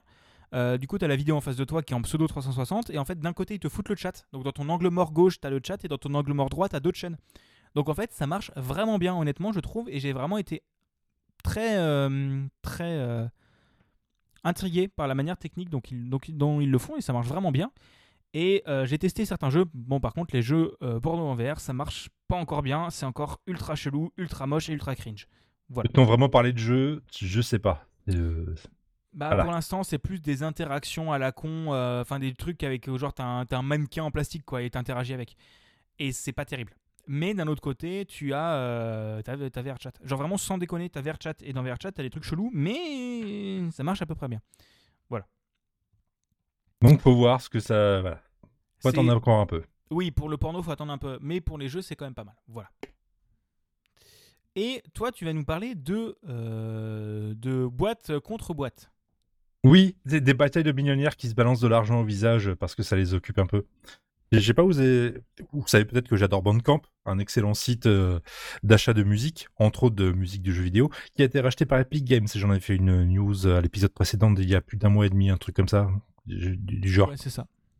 Euh, je sais pas si vous savez, mais le Google Play va imposer aux applications de passer par son propre système de paiement. Et évidemment, prendre une partie des revenus, hein, tout ça. c'est- Voilà. 30%. Exactement. Et les contrevenants sont bien sûr euh, supprimés du store. Mais je sais pas si vous vous souvenez aussi qu'il y a une grande baston entre Epic Games, Google et Apple, là, qui est en route depuis euh, un an et demi, deux ans, là. Justement, pour des questions de store. Parce que, évidemment, si euh, Fortnite devait être disponible sur le store de Apple, il fallait passer par les solutions de paiement d'Apple, et puis ça arrange pas Epic parce qu'ils veulent directement les sous, etc., etc. On a un peu le, même baston en ce moment entre Epic Games, euh, qui a racheté Bandcamp, et Google, parce que bah, Bandcamp euh, va falloir qu'il passe aussi par ce système-là. Donc ça fait des frais en plus, donc ça fait des, bénéfices en moins qui ne pourront pas reverser aux, aux, aux artistes en eux-mêmes. Et c'est en cours de baston en ce moment. euh, Et il y- a même plus- il y a même d'autres trucs à rajouter en plus. Euh, parce que d'un côté, euh, Google le faisait pas avant, donc ils font ce qu'on appelle une Apple. Donc vraiment, Google, euh, ils disent, Eh, c'est pas mal si on attirait du pognon. Euh, mais de l'autre côté aussi, ce qu'il faut pas oublier, c'est que, enfin, l'explication de, Epi- de Bandcamp en plus, c'est qu'il y a des soucis techniques. Je sais pas si a- tu l'as l'as vu Oui, ça. oui, il y a- il y a- en gros, il y a deux, deux grosses incompatibilités selon Bandcamp. Déjà, d'une, Bandcamp vend euh, des disques au format numérique, mais on va aussi vendre des, des- des- des éléments physiques, des CD, des vinyles, des, t-shirts, tout ça, ce qui ne correspond pas aux, aux règles du, du Google Play. En gros, c'est qu'ils dont ils vont avoir, de- ils vont devoir mettre en place deux systèmes de paiement différents avec des versions différentes, avec euh, ça va être un sacré bordel déjà. Et euh, deuxième point, c'est que euh, euh, Bandcamp, c'est un marketplace ouvert. C'est pas juste eux qui vendent des choses, c'est que tu t'inscris sur Bandcamp pour vendre des choses à travers l'interface de Bandcamp. C'est-à-dire que, par contre, Google Play, lui, permet de seulement de payer une personne, donc ça paiera de l'argent à Bandcamp éventuellement, qui va devoir le redistribuer derrière, avec encore des pertes, des machins, des trucs et des bidules. C'est un petit peu le bordel. Parce en que gros, oui, hein. si vous achetez sur Bandcamp, si vous essayez d'acheter plusieurs choses en même temps et de payer par PayPal, en gros, vous serez amené plusieurs fois sur le tunnel PayPal. Parce que euh, plus- plusieurs fois, vous validerez par PayPal et euh, pour chaque album différent, parce que ce sera pas la même destinataire. Parce que ça peut être aussi des législations, d'autres pays, ça peut être encore plein de trucs, c'est un peu compliqué. Et, euh, Et aussi, et aussi le temps. Le, le temps de, de- avant de recevoir le paiement. Je sais pas si tu l'as vu ça. Euh, non, ça, je l'ai pas vu. Bah, en gros, Google Pay, il paye en 45 jours, alors que Bandcamp en 48 heures. Donc, tu as Bandcamp qui sont en mode. Bah, je l'avais pas loupé, ouais. J'avais loupé celui-là, tiens. pour l'instant, Bandcamp, euh, les, les, les, les, les, enfin, les, les vendeurs reçoivent leur argent en 24-48 heures, qui est le minimum pour le système bancaire. hein. Enfin, tu peux pas faire moins, techniquement. Euh, même si tu as l'impression que c'est moins, mais en vrai, tu peux pas faire moins. Moins de 24 heures, c'est pas possible. Et euh, bah, Google Pay te paye à la fin du mois. Et comme tu dis, à une seule personne. Donc euh, à la fin du mois, tu reçois, enfin, à la fin du mois, voire 45 jours après, tu reçois ton argent. Et euh, c'est pas possible pour des artistes. Euh, voilà. Oui. C'est le principe d'avoir un lien direct, entre guillemets, avec ton artiste, juste un intermédiaire qui, pour l'instant, vous avez peut-être compris, je suis plutôt du côté de Bandcamp. hein. Euh, dernière nouvelle là-dessus, c'est qu'en gros, Google a répondu à toutes ces plaintes et ils ont dit en gros, ouais, mais euh, d'abord, euh, les règles, on nous a mis dès le départ comme ça. Si vous n'êtes pas content, bah, bah cassez-vous. hein. Android, c'est un système ouvert, donc vous pouvez très bien passer par un autre store que celui de Google. hein. C'est- Ça, ça peut marcher aussi. Et puis surtout, franchement, le store Google, il vous amène plein de monde, donc tout ce que vous voulez, c'est juste pas, pas payer dessous, quoi. Voilà, c'est tout. Et, Donc baston est en cours. Et c'est possible qu'ils fassent une Netflix ou, ou comme mon ancienne boîte où en gros tu, tu mets pas de possibilité de payer depuis l'appli et en gros tu fais que depuis l'interface web. C'est comme ça, tu pouvais pas sub euh, ou tu peux pas acheter des bits depuis, euh, depuis euh, l'appli Twitch. Par exemple, tu pouvais que passer par le portail web. Ça peut être une autre option, c'est beaucoup moins pratique aussi, mine de rien, parce que c'était plutôt pas mal de passer directement dans l'application PayPal ou autre chose en direct. C'est- plutôt pas mal.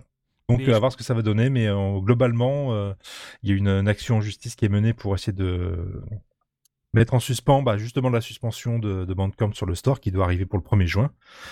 Donc, bah, on va voir, ça va, se dé- ça va se décanter tout seul pendant les semaines, les mois, les, les années qui viennent, donc euh, on va voir. Mais il y a beaucoup d'actions anti-monopole par Epic, qui évidemment veut récupérer son pognon. Bon, Oui, voilà, faut- faut- baston faut pas- milliardaire, hein, on est Faut d'accord. pas oublier que, euh, qu'ils se font passer en mode gros chevalier blanc, mais que c'est une boîte qui veut du pognon.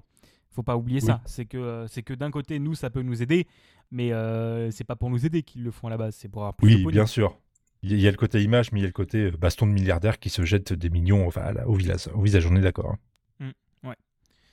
Mais ça fait un petit peu chier quand même. Un petit peu beaucoup. Parce que Oh putain, je vois ce qu'il y a après. Ah oui, non, mais là, alors. Oh merde. Euh, on est obligé. Nous sommes bien dans la gare d'Entre-deux-Manettes. Euh, attention au départ en direction du tunnel Warhammer, euh, du TGV Warhammer. Alors, je vous préviens, il y a deux pages et demie. Voilà, et moi j'ai un jingle. Attention, attention. Ceci n'est pas un exercice. La séquence qui va suivre contiendra des propos contenant des sujets pouvant choquer les non-fans de Warhammer. Nous vous recommandons d'écouter avec encore plus d'attention pour comprendre de quel racialien on va parler aujourd'hui. Merci de votre écoute. C'est bon Oui. J'avais pas compris qu'elle disait Warhammer. C'est, euh, une voix québécoise, hein, donc c'est une voix québécoise à la con. hein, voilà.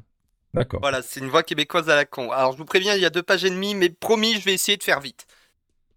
Voilà, on va commencer avec un premier tunnel. Total War Warhammer 3 a enfin eu sa roadmap pour toute l'année 2022.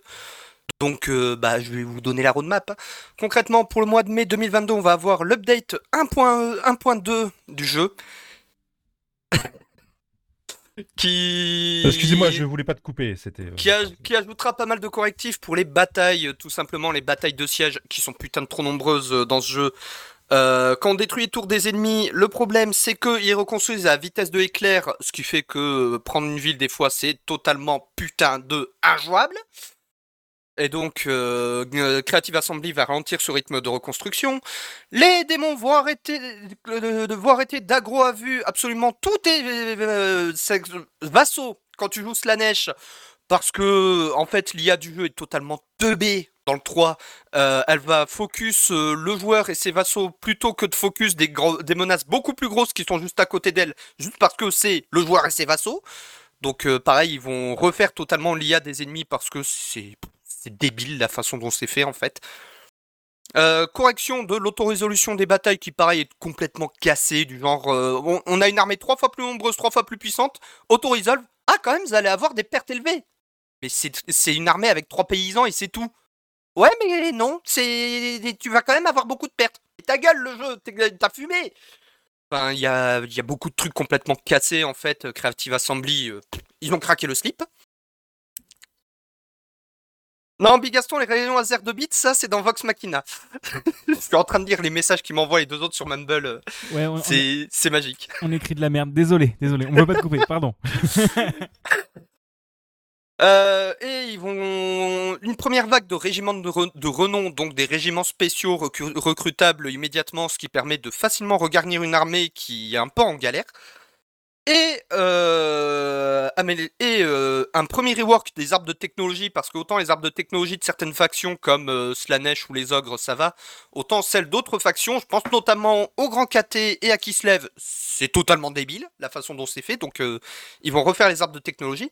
Début été 2022, l'up- l'update 1.3 avec une deuxième salve de régiments de renom et euh, un petit rework euh, de, des mécaniques de recrutement des armées de Tinch et, de Tzinch et Slanesh parce que quand ils doivent monter une armée, c'est horriblement lent et chiant. Et un rework euh, des arbres de compétences parce que en l'état actuel des choses, je crois qu'il y a que les... pour moi, il y a que les seigneurs de guerre de Kislev qui n'ont pas des arbres compétences faits à la pisse. Et euh, plus de batailles dans les plaines parce que Total War Warhammer 3, à part quelques cas exceptionnels, 95% des batailles que qu'on fait actuellement, c'est des batailles de siège. Alors autant qu'elles aient été refaites, c'est très bien et c'est enfin agréable à jouer. Autant les batailles de plaine, ça commence à manquer un peu, c'est pour ça que je me suis remis à Total War Warhammer 2. Fin été 2022, donc autour du mois de septembre, le Total War Assembly Kit, donc euh, le SDK pour faire du modding vraiment propre sur Total War Warhammer 3, parce qu'on a déjà du modding, mais pour l'instant c'est des trucs, euh, c'est ni fini à faire. Et surtout, euh, la partie qui me fait plaisir, la mise à jour 2.0 avec avec la bêta de Immortal Empires. Enfin Immortal Empire, pour résumer très vite fait, ça va être euh, sur une seule map le contenu des trois Total Warhammer sur un vrai mode sandbox où vraiment on va pouvoir se lâcher et surtout ne pas se taper la campagne euh, de Bellacore de merde. Parce que la campagne de Bellacore, vous la faites une fois, c'est bon, c'est fini, vous aurez pas envie de la refaire. C'est pour ça que j'ai arrêté Total War Warhammer 3 et que je me suis remis au 2 parce que je l'ai faite trois fois, ça m'a saoulé. Oui, je suis mazo. Donc je me suis remis au 2 sur Mortal Empire, donc le contenu des deux premiers jeux, et là Immortal Empire ça va être le contenu des trois jeux. Et surtout, euh, l'autre point intéressant, là un rework total des guerriers du chaos universel qui va faire qu'ils seront enfin jouables. Parce que euh, dans le 1 et le 2, le chaos universel, le problème c'est qu'ils sont dans les bas-fonds dans les classements parce que leur euh, mécanique de gameplay, autant elles sont fun la première fois, autant c'est impossible de finir une campagne chaos euh, universelle avec, euh, avec, les mécaniques qu'ils ont. Donc euh, ils vont vraiment rework de zéro cette faction, comme ils l'ont fait avec les Zombettes sur Total War Warhammer 2 il y a quelques mois. Euh, on va également avoir euh, le DLC Blood for the Blood God, donc euh, qui va rajouter des effets esthétiques, et un premier DLC Lord Pack qui va rajouter des nouveaux seigneurs de guerre, des nouveaux héros. Lesquels ça va être, on ne sait pas encore. Combien il y en aura? Traditionnellement, il y en avait deux à chaque fois. à chaque fois qu'on avait un DLC Lord, Lord Pack. Mais là, comme il y a beaucoup plus de factions dès le début du jeu, est-ce qu'on va en avoir deux? Est-ce qu'on va en avoir quatre? Aucune idée. Euh, automne 2022, début automne 2022, on va avoir l'update 2.1 avec une troisième vague de régiment de renom. Et fin automne 2022, on va avoir soit la 2.2, soit une 3.0 avec euh, une version finale euh, du mode Immortal Empire, donc qui sortira de la bêta. Là, on n'a pas trop d'infos. Et pour le portage Linux, zéro info. Et le portage Mac vient tout juste d'être sorti. Donc, avec un peu de chance, on aura le portage Linux d'ici cet été. Fin du premier tunnel total, du premier tunnel Warhammer. Voilà, petite pause. Vous pouvez respirer. Non, ce que j'allais dire, c'est que c'est quand même intéressant parce que tu vois quand même que les développeurs font du gros suivi pour le jeu. Ah parce ouais, que c'est pas suivi. des DLC, c'est de, c'est de la mise à jour, quoi. En fait, ils font à la fois de la mise à jour, du, ce qu'ils appellent du free LC, donc du contenu gratuit. Qui a, par exemple, euh, quand ils font un rework d'une faction, à chaque fois, il y avait un seigneur de guerre gratuit. Quand on a eu le rework des nains, on a eu euh, le seigneur de guerre Torek. Quand ils ont fait la refonte des elfes sylvains, on a eu les serfs du crépuscule.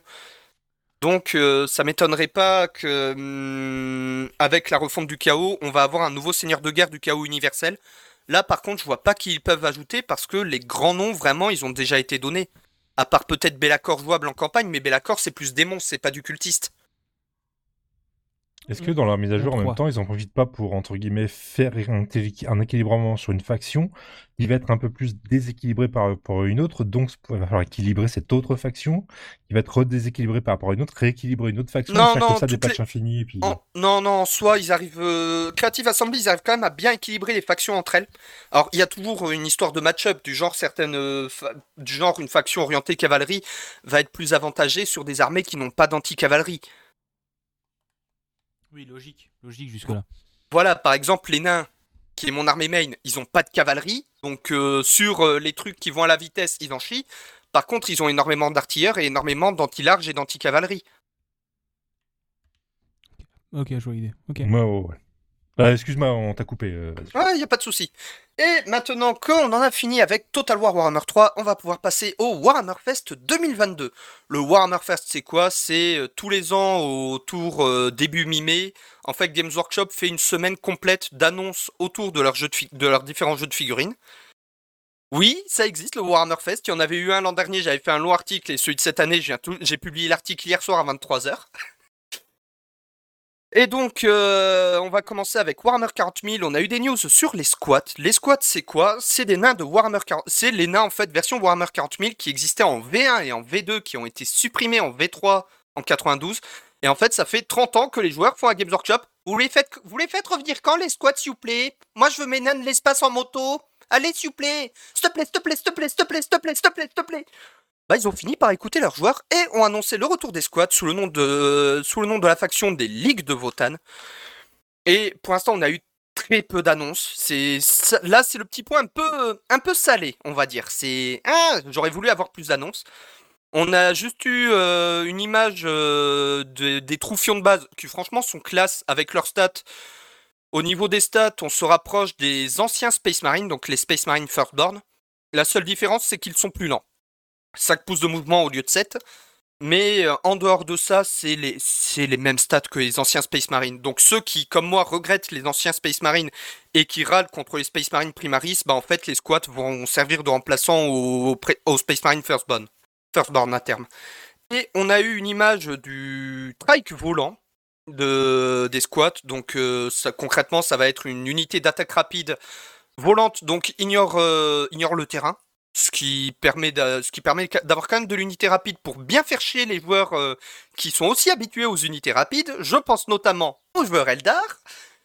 Coucou, aux elfes de l'espace. Ah bah oui, je, vais jouer nain, donc forcément, je vais pouvoir faire chier les elfes. Et j'annonce, je vais faire une armée de squats basques. Des nains basques du futur de l'espace dirigés par Jean Lassalle du futur de l'espace. Donc oui, je vais me faire chier à, tailler un béret en, en, en espèce de pâte à modeler pour une de mes figurines. Il devait y mettre une tondeuse et il va passer la tondeuse comme ça en biais sur une pente et tout. Euh. ça pourrait, ça pourrait. Ça dépendra de ce qu'on aura comme figurine. Vraiment, ces figurines, tu sais, elles ont un passif. Quand tu leur parles de, parles de cidre, breton, euh, tu sais, ils ont plus 5 d'attaque parce qu'ils sont énervés. Le pire, c'est que je joue en narratif, donc il y a vraiment moyen d'avoir des atouts comme ça. Je sais qu'il peut avoir des bottes ressorts, comme ça, ça fait le ressort basque et tout. Il y a moyen de faire des trucs chelous. Euh. C'est alors, c'est du ressort qui, se, danse en sautant.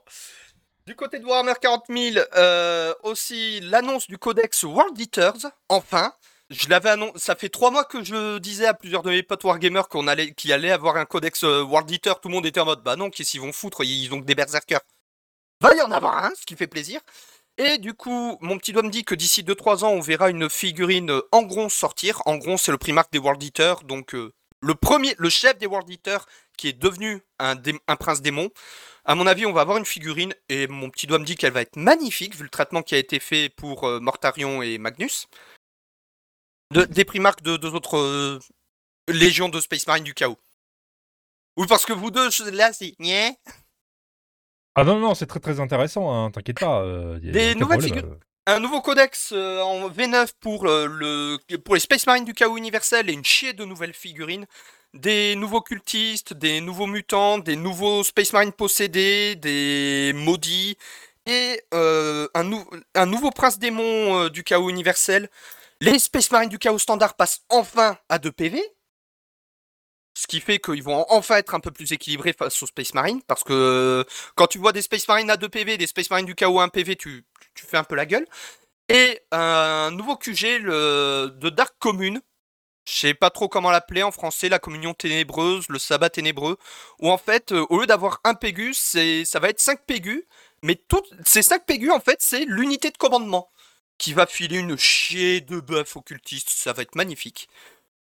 Et un nouveau livre Chapter Approved, donc euh, mise à jour euh, annuelle de règles, euh, avancée du lore pour le jeu compétitif.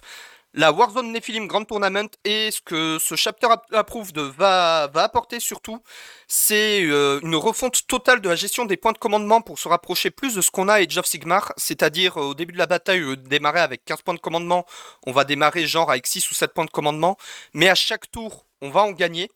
Et c'est une mécanique qui surtout va permettre d'éviter euh, l'Alpha Strike. L'Alpha Strike, pour ceux qui ne connaissent pas le, trop le Wargame, c'est une, règle non écrite de Warhammer 40 000 qui dit que si tu joues le premier, tu peux claquer tous tes stratagèmes tour 1 et donc claquer tous tes points de commandement et tu rases l'armée ennemie dès le premier tour de jeu, en fait si tu joues le premier. Et ça a été prouvé statistiquement en tournoi, euh, celui qui joue en premier a à peu près 65% de chances de gagner. Ouais, c'est pas un jeu équilibré, c'est comme les échecs en, fait. C'est ça. le premier, il a un avantage. C'est ça, et c'est pour ça que Games Workshop essaye de limiter ça au maximum. À Age of Sigmar, ils ont bien réussi à le faire déjà avec cette mécanique de point de commandement, plus une mécanique de tour qui est beaucoup plus dynamique, qui fait que par exemple, round 1, donc euh, ton tour et le tour de ennemi, ça peut par exemple être toi qui commence, mais au round suivant, ça peut être ton adversaire qui commence en premier à la, base, à la place.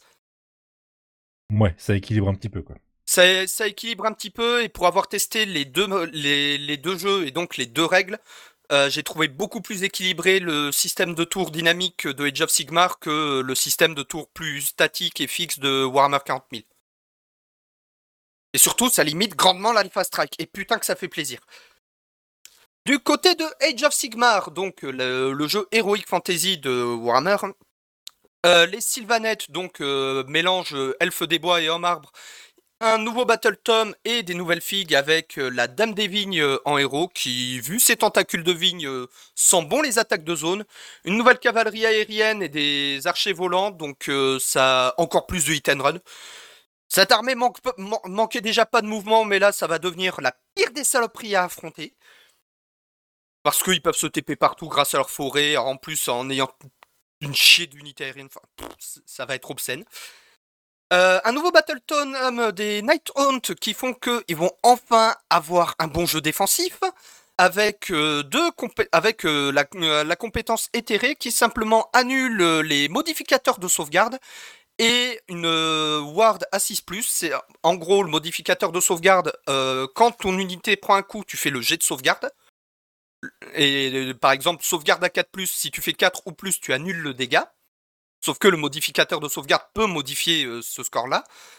Et euh, la ward, c'est... euh, je suis censé prendre le dégât, même avec une blessure mortelle. Deux secondes, j'ai deux ward. Là, c'est à 6+, mais on peut le passer à 5+, avec, grâce à un sort. Donc 5 ou 6. Ça annule le dégât, même si, même si on a foiré le jet de sauvegarde. Ce qui fait qu'ils vont enfin être jouables proprement en défensif, parce que en V2, les Night ça- pour, mes pour mon armée, ça s'appelait le casse-croûte du matin. C'est oh, t'as t'as 40 Nighthawk qui me foncent dessus. Ouais, moi j'ai une baliste. Mais c'est impré- drôle quand même que tu vraiment des armées comme ça qui soient dé, euh, dé- euh, comment vraiment désavantagées par rapport à d'autres quoi. Bah c'est oui, bah en fait c'est une question d'équilibrage, mais c'est simplement chaque armée va avoir ses spécificités, ses avantages et ses faiblesses, et du coup euh, derrière il y a un match-up qui se fait. Ok, je vois l'idée. Ok. Voilà, par exemple, moi je joue surtout des armées assez restreintes, avec des unités assez chères, donc si j'en perds une, bah ça va me faire chier- ça va plus me faire chier que si un mec qui joue des armées de 300 figurines perdait un Pégu. Ok, je vois l'idée. Je- Mais derrière, c'est pas le même match-up. Ok. Là, c'est comme sur un jeu de baston, c'est comme sur un STR, euh, genre StarCraft. euh. Pigé, pigé. Voilà, les Skaven vont avoir un nouveau Battle Tom en V3 également, et une nouvelle figue pour le Deathmaster qui franchement méritait un beau coup de polish parce que la figurine commençait à être vieille. Le Deathmaster concrètement c'est un maître assassin avec des lames empoisonnées. On ne connaît pas trop ses nouvelles stats, mais à mon avis ça va être dans la lignée de ce qu'il faisait avant, donc euh, très rapide et euh, très mortel. Les Slave to Darkness, donc les serviteurs du chaos universel, reçoivent euh, des nouvelles escouades, les Pteridons Ogroïdes. Concrètement, c'est des escouades de Behemoth. Ce qui fait qu'ils vont enfin avoir euh, des unités de ligne euh, non démons, ce qui fait qu'ils résisteront un peu plus aux armées anti-démons comme les Stormcast Eternal et les Séraphons, mais surtout le fait que ce soit des Behemoth fait qu'ils bénéficient des bonus de monstres de la V3 de Age of Sigmar, ce qui permettra du coup aux Slave to Darkness de pouvoir remonter un petit peu euh, en level parce qu'actuellement ils étaient en fond. Quasiment tous leurs Behemoth c'était des démons et donc ils se faisaient complètement rouler dessus par toutes les armées anti-démons. Là, ça va permettre d'équilibrer un petit peu le match-up. Et ils reçoivent aussi un nouveau Battle Tom et un nouveau Prince Démon. Les cités de Sigmar vont avoir euh, bien, ont eu un teasing pour euh, un Battle Tom V3, mais surtout une refonte complète de la gamme de figurines, parce que les Cities of Sigmar, en fait, c'était les figues de Warhammer Battle qui n'avaient pas bougé depuis le début des années 2000, pour euh, des humains, des elfes et des nains normaux. Et donc, le fait que leur gamme soit totalement refondue, franchement, ça va faire du bien, parce que les figurines, ça se sentait, ça se sentait qu'elles étaient vieilles, en fait. Tu les voyais, c'était dégueulasse aujourd'hui. Ah, je, nouveau- je voulais pas te couper, excuse-moi. Oui, oui, non, mais ça me fait marrer ton message. Un nouveau General Handbook pour l'année 2022-2023. Là, ça va surtout euh, concerner les joueurs, euh, les joueurs compétitifs, avec des nouveaux scénarios de bataille, des nouvelles règles de royaume pour les batailles compétitives. Et perso, je j'espère surtout un retour du créateur de perso nommé Custom. Parce que en V2 de Age of Sigmar, avec le General Handbook 2019, si je me souviens bien, on avait, on avait toute une section en fait qui permettait carrément de créer ses propres généraux custom avec euh, un nom et vraiment une fiche customisée pour un perso dédié. Ce qui, ce qui permettait un petit peu de diversifier le genre de généraux qu'on pouvait croiser sur le champ de bataille. Ça a été abandonné en 2020-2021. Et là, avec euh, le General Handbook euh, 2022-2023, j'espère vraiment que ça va revenir. Et euh, deux, nouvelles figurines tirées des romans Age of Sigmar. Cadeau Ezekiar, euh, qui va rejoindre les Soulblight euh, Gravelord, c'est les seigneurs vampires, euh, qui vient du roman Hollow King. Et euh, Drake Flint des Caradron Overlord, donc euh, les Nastimpunk, qui lui vient de, des romans, du roman Le Carac perdu. Et chacun va avoir euh, aussi un nouveau roman qui sera dédié. Au niveau des jeux dérivés de ces deux univers principaux, parce que chez Games Workshop, il y a les deux univers principaux, euh, Wa- Age of Sigmar et 40k. Et ensuite, il y a des jeux dérivés. Il y a d'abord les jeux d'escouade. Il y a un jeu Seigneur des Anneaux avec une petite nouveauté assez sympa, mais voilà, je vais, je vais en parler vite fait. Et euh, derrière, quelques autres jeux un peu à part, comme par exemple Blood Bowl où c'est du football américain. Donc du côté de Kill Team, Kill Team, là c'est plus du Warhammer 40 000. Euh, il va y avoir une nouvelle boîte de démarrage avec euh, une équipe d'incursors, donc des Space Marines en armure Phobos, armure légère en fait, face à de la garde impériale renégate, donc des soldats de la garde impériale qui ont renié l'empereur et qui ont décidé de rejoindre le chaos, donc avec corruption du chaos sur eux, des tentacules, des mutations et possiblement de la magie.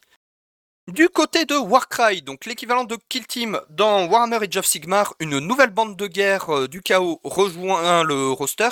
Ici, ce sont les cornes d'Ashut. Ashut, c'est le seigneur de la destruction par le progrès industriel. Donc, euh, les cornes d'Ashut, en fait, vont être armées euh, de fusils, d'armes superbement manufacturées. Franchement, leurs armures, tu te dis pas que c'est les clodos du coin. Et puis, merde, ils ont des flingues. Et euh, vu, qu'on a les cornes d'Ashut et un premier centaure taureau qui rejoignent le roster, mon petit doigt me dit que d'ici deux ou trois ans, on va avoir euh, les nains du chaos qui vont rejoindre Age of Sigmar, tout simplement parce que Ashut, c'est le dieu des nains du chaos. Des nains corrompus par le chaos, du coup. Et surtout, ça fait deux fois d'affilée qu'ils sont, qu'ils sont cités L'an dernier, c'était avec le Battle Tom V3 des Zoruk. Ça a bien été dit que chez les Cruel Boys, leurs euh, armes et armures, ce ne sont pas de fabrication Oruk, c'est par fabrication de nains à la peau sombre, ce qui, est la description des nains du chaos. Et là, bah, directement, il cite Ashut, qui est le dieu des nains du chaos à la base, avant même que ce soit des, avant même qu'il y ait des followers humains. Donc, bah, moi, je dis d'ici 2024-2025, va avoir les nains du chaos. Sauf si Games Workshop décide de nous casser les couilles. Du côté de Necromunda, Necromunda, c'est quoi? C'est de, la guerre de gang, en fait, dans l'univers de Warhammer 40 000. On a l'arrivée de deux nouvelles factions et euh, des ajouts sur une des vieilles factions du jeu. D'abord, le gang des Orlocks vont avoir euh, des véhicules pour pouvoir explorer les déserts de cendres euh, à la surface de Necromunda. On quitte enfin les souterrains des ruches de cette cité totalement tentaculaire.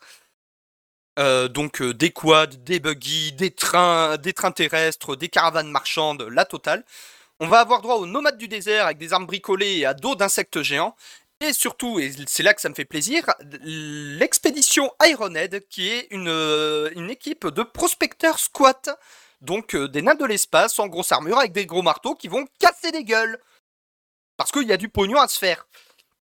Et du côté du jeu, le Seigneur des Anneaux, euh, quelques nouvelles figues avec notamment Grimbeorn, le fils de Beorn, le mec qui se transforme en ours qu'on voit dans le Hobbit, et les Beornings qui sont des espèces de vikings qui suivent Grimbeorn. Je reprends mon souffle parce que là, il va y avoir un gros morceau. Comme On passe maintenant. Voilà. Yo, yo. Yo, yo.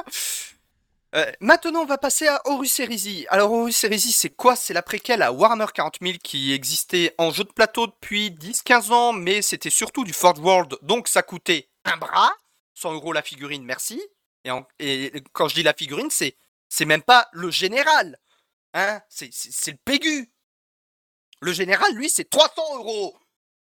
Que du coup, je tousse un peu. Donc, va y avoir Mais une nouvelle est-ce que gamme. tu as des NFT avec tes figurines? Merde. Parce que franchement, au prix du plastique, tu serais vraiment super gagnant hein, avec des NFT. hein. D'ailleurs, je peux t'en proposer d'ailleurs. Donc on va avoir une nouvelle gamme 100% Citadel. Donc ça y est, ce sera plus que du Fort World. Il y aura enfin aussi du Citadel. Ce sera enfin abordable. Bon, euh, vous hypez pas trop, hein. La boîte de démarrage est annoncée pour moins de 300 dollars. Donc j'annonce, ça sera à 280 euros. Euh, pas mal de nouvelles figues, du genre le Contemptor Dreadnought avec ses canons longue portée, le Land Raider Spartan euh, qui peut transporter 26 Space Marine ou 13 Terminator, le Char Kratos avec son canon qui a des stats équivalentes à ce qu'ont les plus gros Mekato à 40k, c'est-à-dire des dégâts complètement obscènes, une portée complètement obscène. Euh, un nouveau Rhino pattern Demos avec carrément des, des lames à l'avant pour écraser tout ce qui est en face. Euh, une nouvelle gamme de flingues euh, qui, sont qui étaient citées dans les romans mais qu'on n'avait jamais euh, sur les figurines, du genre les Meltagun, les multifuseurs, les bolters lourds à chargeur tambour. Donc là vraiment à à 30k on va pouvoir vraiment, enfin à Horus Heresy mais j'ai l'habitude de dire 30k vu que ça se passe en 30 000. On va vraiment pouvoir se faire plaisir pour vraiment recréer les batailles des romans Horus Heresy. Et putain il y en a beaucoup. Euh, des boîtes de 20 marines tactiques, euh, voilà, à 40 000, on était habitués à des boîtes de 10, là, ça va être des boîtes de 20, euh, en armure Mark 3, Mark 4 et Mark 6.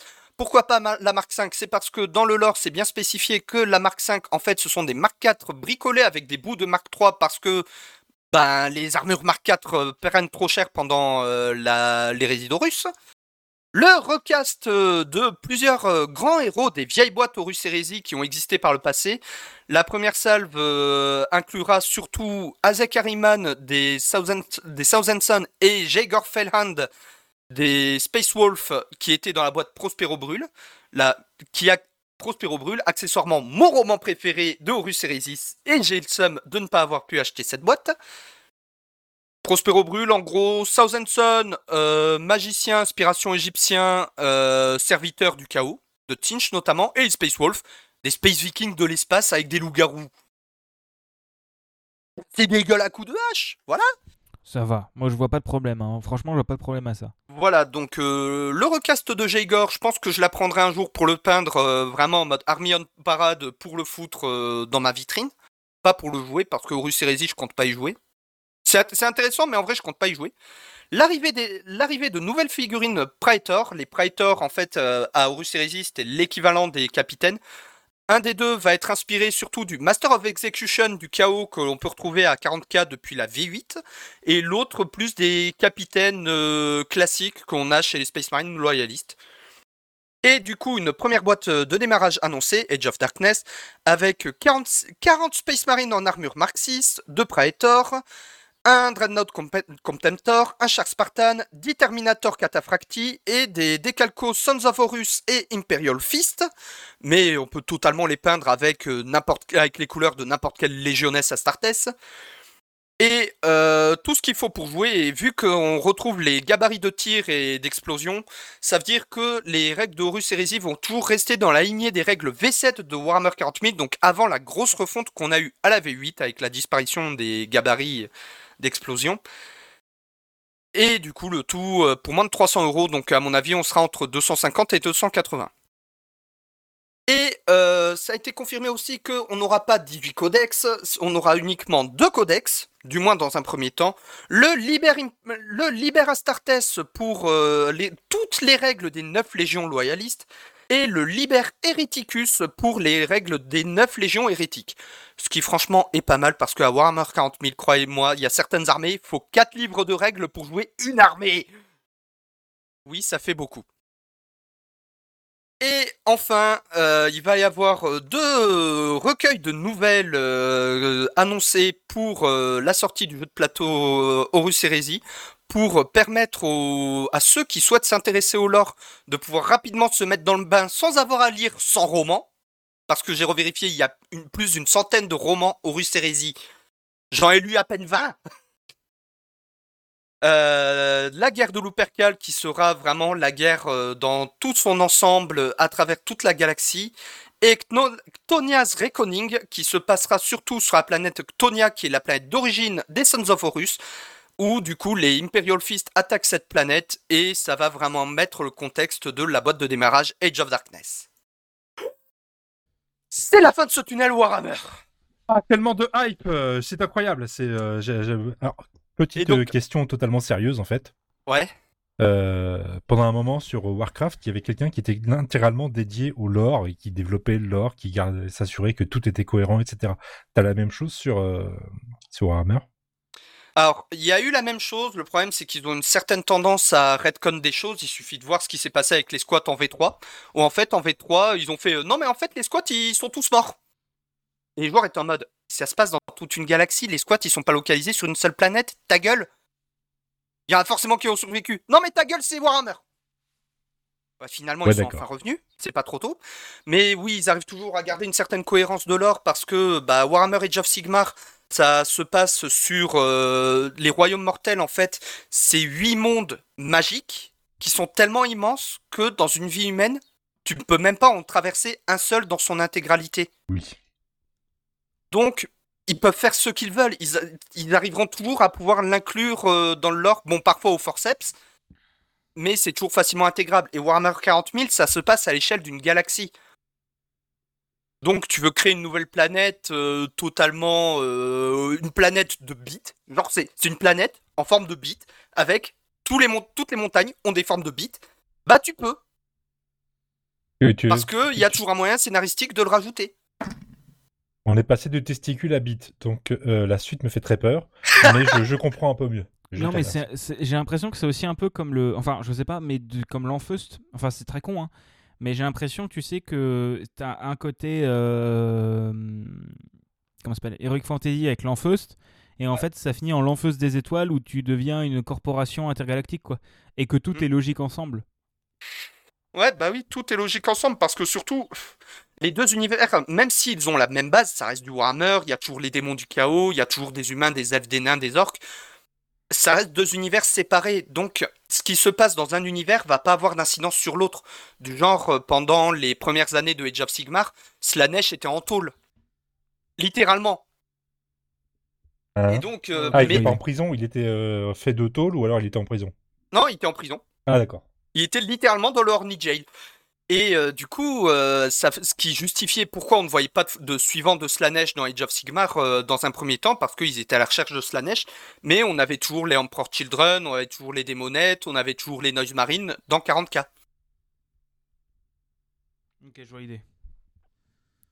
Je, Voilà. je vois l'idée, mais c'est juste pour qu'on passe à la suite, mais je vois l'idée. C'est... Et du coup, toi, tu- euh, et du coup, Barberousse, tu vas nous parler de, de, de la dernière nouveauté de Lidl. J'ai j'ai vu ça, j'ai Mais non, hein c'était ma vanne Oh non Zut euh, Bon, tant pis, c'est pas grave. Non, mais ils ont sorti un nouveau Thermomix. Ouais, un truc comme ça, oui. Parce qu'en 2020, le groupe Schwartz avait euh, annoncé vouloir lancer son propre cloud. Eh bien, c'est chose faite en 2022. Il s'appelle le Stackit et c'est ouvert aux entreprises et aux administrations. Et c'est hébergé en Allemagne. Ce qui fait qu'on aura un cloud qui correspond aux lois allema- allemandes et européennes, contra- contrairement aux clouds qui sont hébergés aux États-Unis. Et pourquoi je vais vous parler de cette euh, fam- fam- fameux groupe Schwartz? C'est parce que c'est- Lidl en fait. Euh, Lidl appartient à Schwartz. On va avoir un clou de Lidl. C'est voilà. C'est- je trouvais ça rigolo. Et moi, je veux juste rajouter un truc parce que faut rappeler l'histoire de AWS, enfin du cloud Amazon. C'est qu'en fait, ils ont sorti du cloud Amazon parce qu'ils avaient des putains de serveurs pour gérer le Black Friday et Noël et que le reste de l'année, leur serveur ne servait à rien. Donc, ils ont foutu du cloud. Ils ont vendu du cloud. C'est pour ça l'histoire que Amazon sort du cloud. Donc, ça m'étonne très peu que Lidl fasse ça. Mais c'est très drôle, je trouve. Et je te dis, euh, il y a eu une bataille en ce moment pour avoir un cloud européen, un cloud souverain, comme on peut avoir chez OVS ou autre chose. A une grosse baston pour récupérer un peu de, de- de- de stockage et surtout euh, appliquer les lois européennes et pas américaines. Chez OVH, tu veux dire? Chez OVH, ouais, mais pas que. Si maintenant on a ces offres de cloud là qui commencent à prendre de l'ampleur, ça va dégager Amazon, ça va dégager des choses comme ça.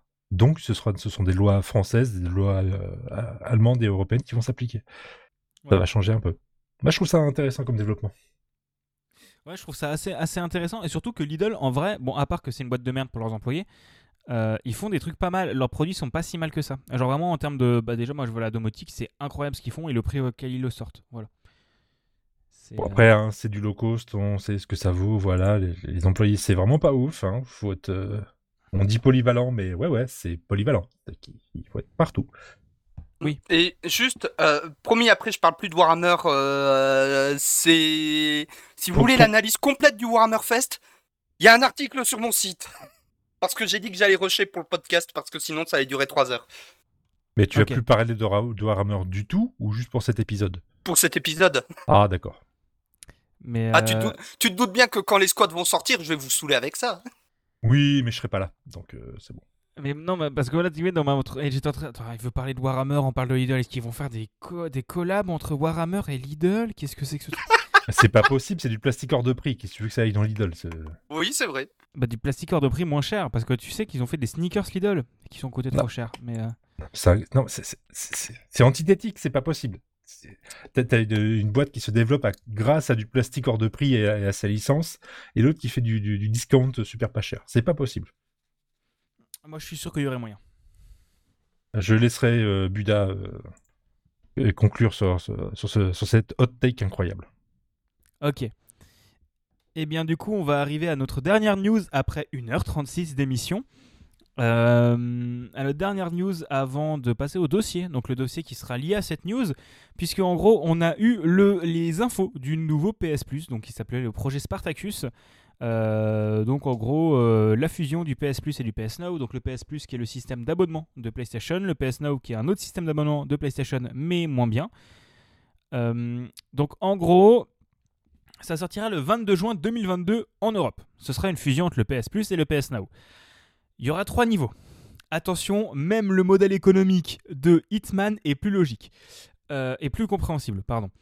Euh, personne rebondit sur cette Merci. Euh, donc en gros, il y aurait trois... Boing. il y aura trois niveaux. Un niveau essentiel, donc en gros, c'est comme maintenant. c'est comme le PS, PS Plus de maintenant. Donc ce sera même prix, donc 9, 25 et 60 euros pour respectivement un mois, trois mois, un an un mois, six mois, un an, je sais plus. Non, c'est un mois, trois mois, un an, c'est ça? Euh... Non, un mois, trois mois, six mois. Un mois, trois mois, six mois? Bon, je sais plus. Oui, six mois, c'est plus logique parce que maintenant, ça sera super pas cher. Hein. Ouais, c'est ça. C'est un mois, un mois, trois mois, six mois, euh, avec du stockage en ligne, des sauvegardes, euh, deux jeux par mois et des réducs et du multi en ligne. Donc en gros, c'est le PS Plus actuel.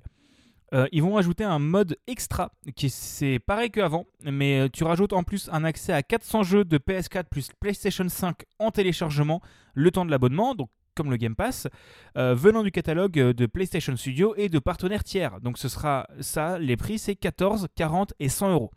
Donc un mois, un mois, trois mois, six mois, comme avant.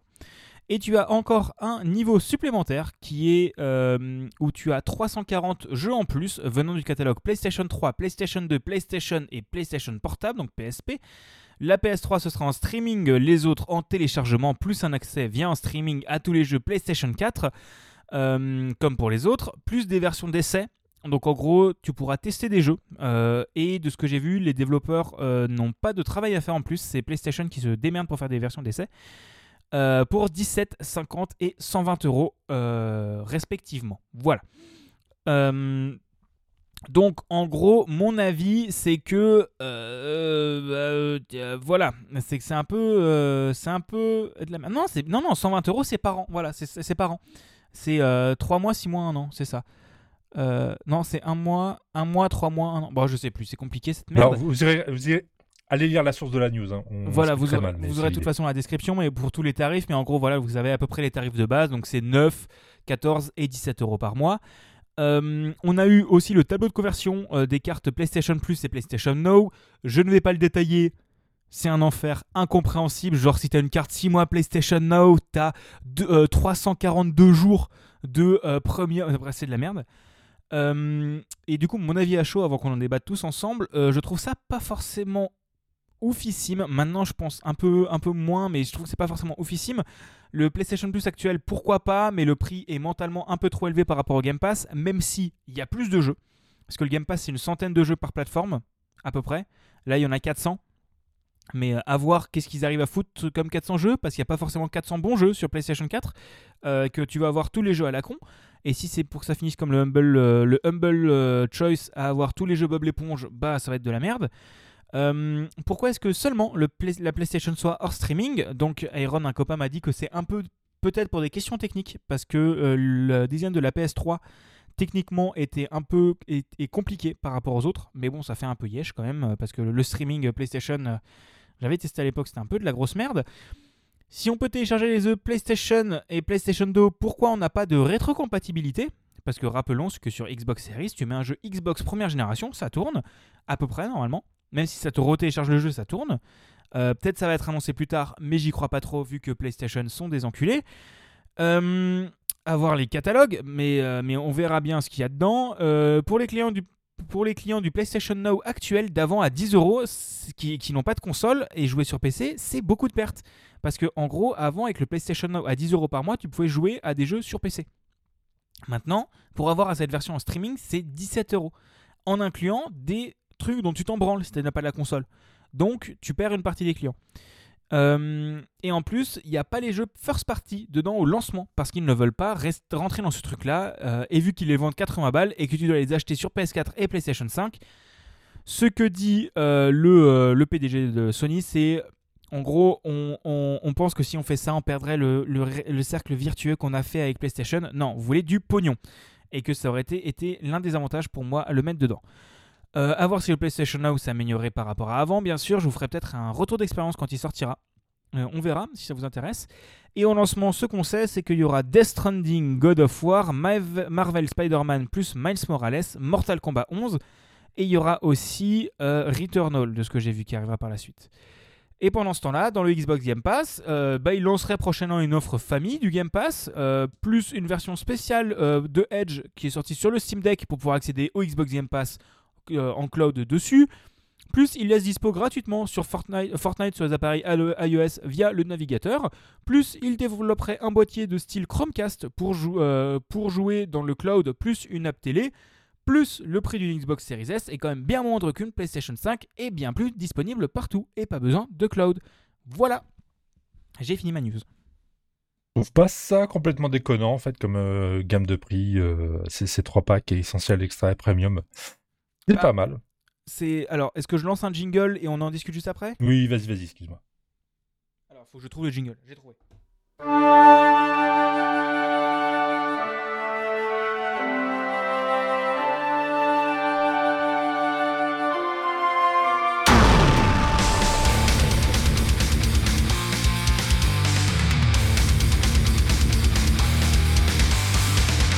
Il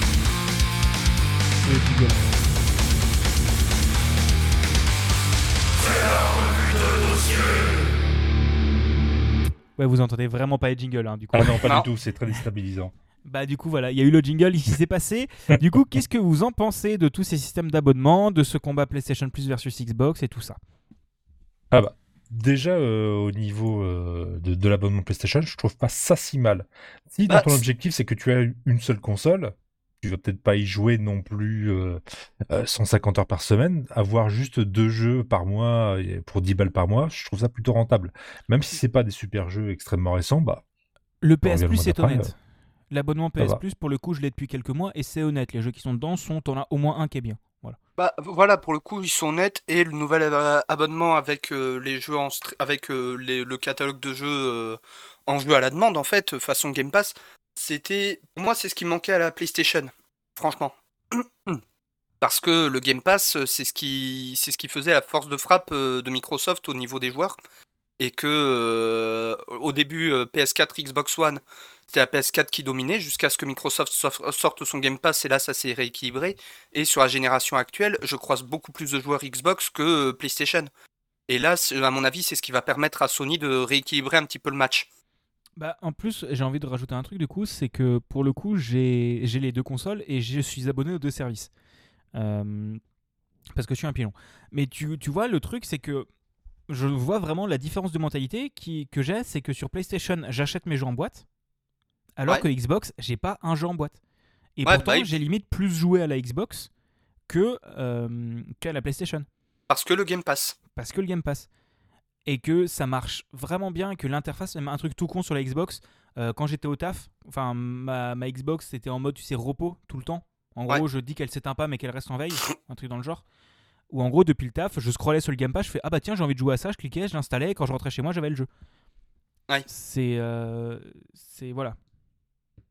C'est que je trouve que c'est, ça peut être bien pour avoir le catalogue. Disons que 400 jeux, ça peut être très cool, mais à voir qu'est-ce qu'il y a dedans.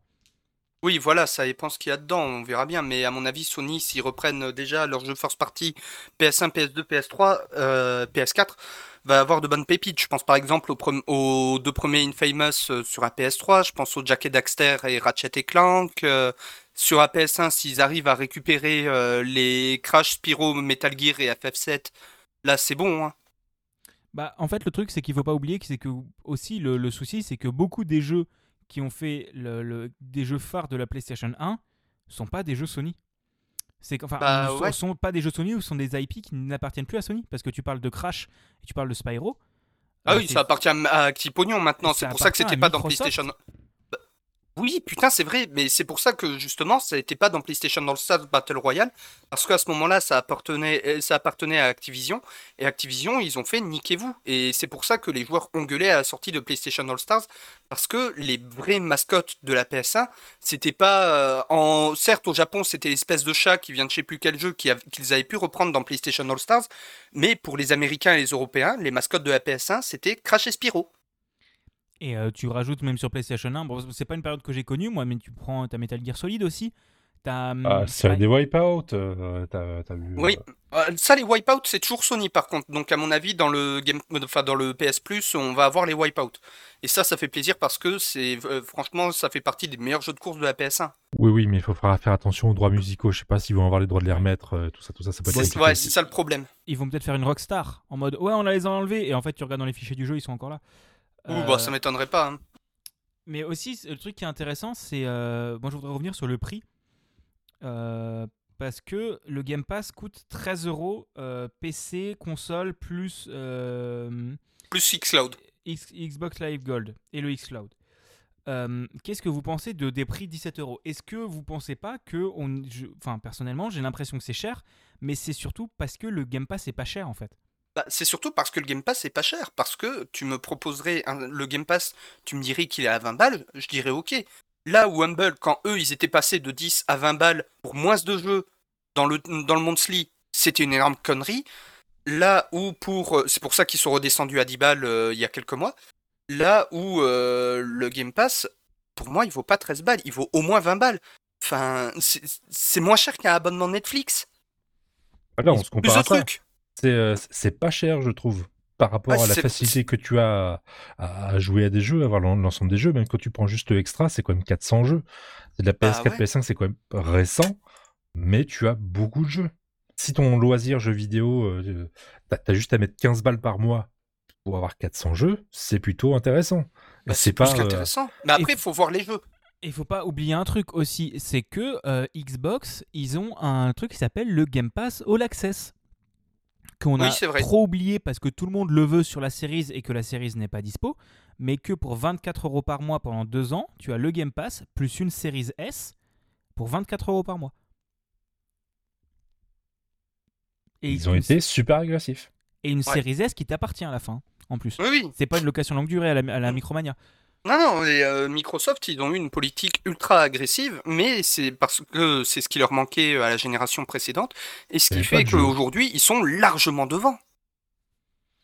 Oui, c'est c'est ça aussi qui est impressionnant. Et c'est surtout qu'avec leur rachat dans tous les sens, c'est que dans le Game Pass, prochainement, on Bah, pourrait, ils sont en train de se faire un beau cheptel. hein. bah, on pourrait potentiellement avoir Call of Duty dans le Game Pass dans quelques années. Call of Duty, euh, potentiellement World of Warcraft, parce que en- encore depuis le rachat, toutes les semaines, je vois des rumeurs comme quoi WoW va peut-être passer dans le Game Pass. Bah, si c'est validé, ça leur appartient, donc autant tout mettre dans un même launcher. euh, Bah, c'est ça. Donc, euh, le Game Pass, donc euh, WoW, Diablo, StarCraft, Overwatch 2. Overwatch, ouais. Overwatch 2, surtout que la bêta vient de commencer. Franchement, ils rajoutent Overwatch 2 dans le Game Pass. Mais là, Microsoft, euh, c'est bon, euh, le chiffre des ventes, il va méchamment monter. hein. Mais je pense qu'à un moment, ils augmenteront le prix du- du- de l'abonnement. Ils vont c'est possible, oui. Pour moi, ils ont fait une Netflix. C'est qu'ils Ah, te foutent un abonnement euh, pas cher pour que tout le- dans le- l'esprit des consommateurs, tout le monde consomme comme ça. Parce que tu vois, moi, sans le Game Pass, j'ai- ma Xbox me sert à rien.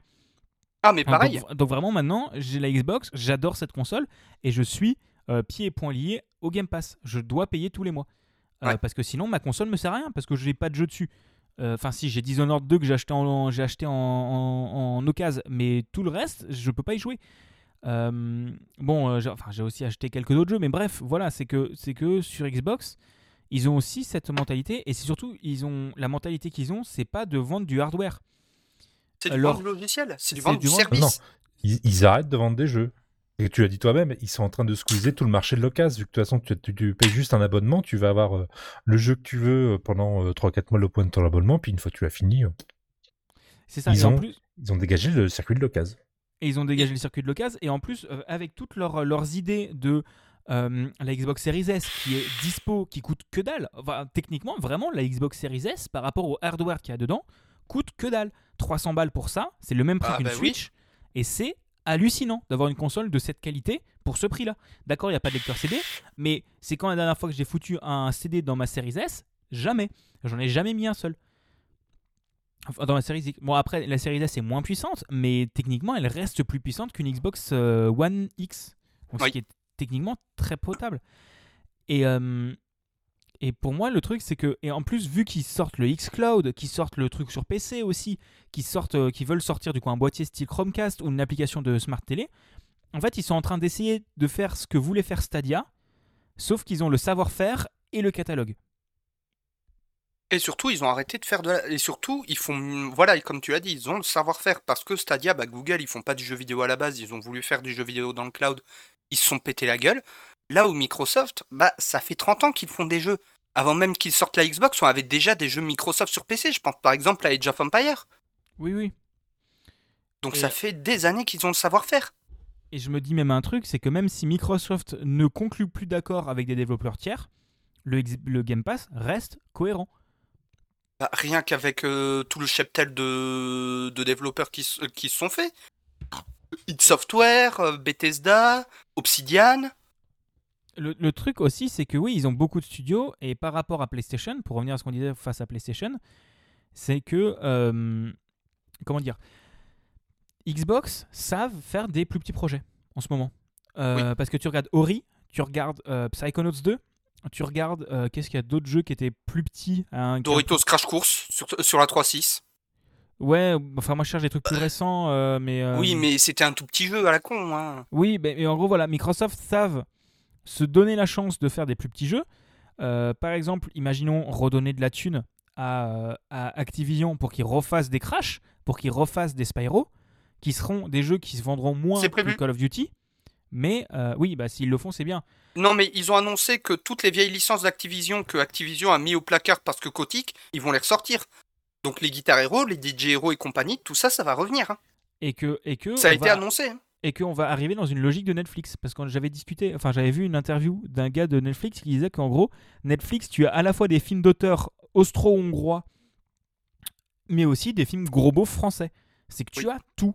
Et que Microsoft, ils ont cette patte de on a tout, alors que PlayStation, ces dernières années, c'est on fait des gros jeux. Point. Tu n'as pas de petits Bah jeux. oui. Et justement, pareil, euh, les Tony Hawk. Oui, aussi.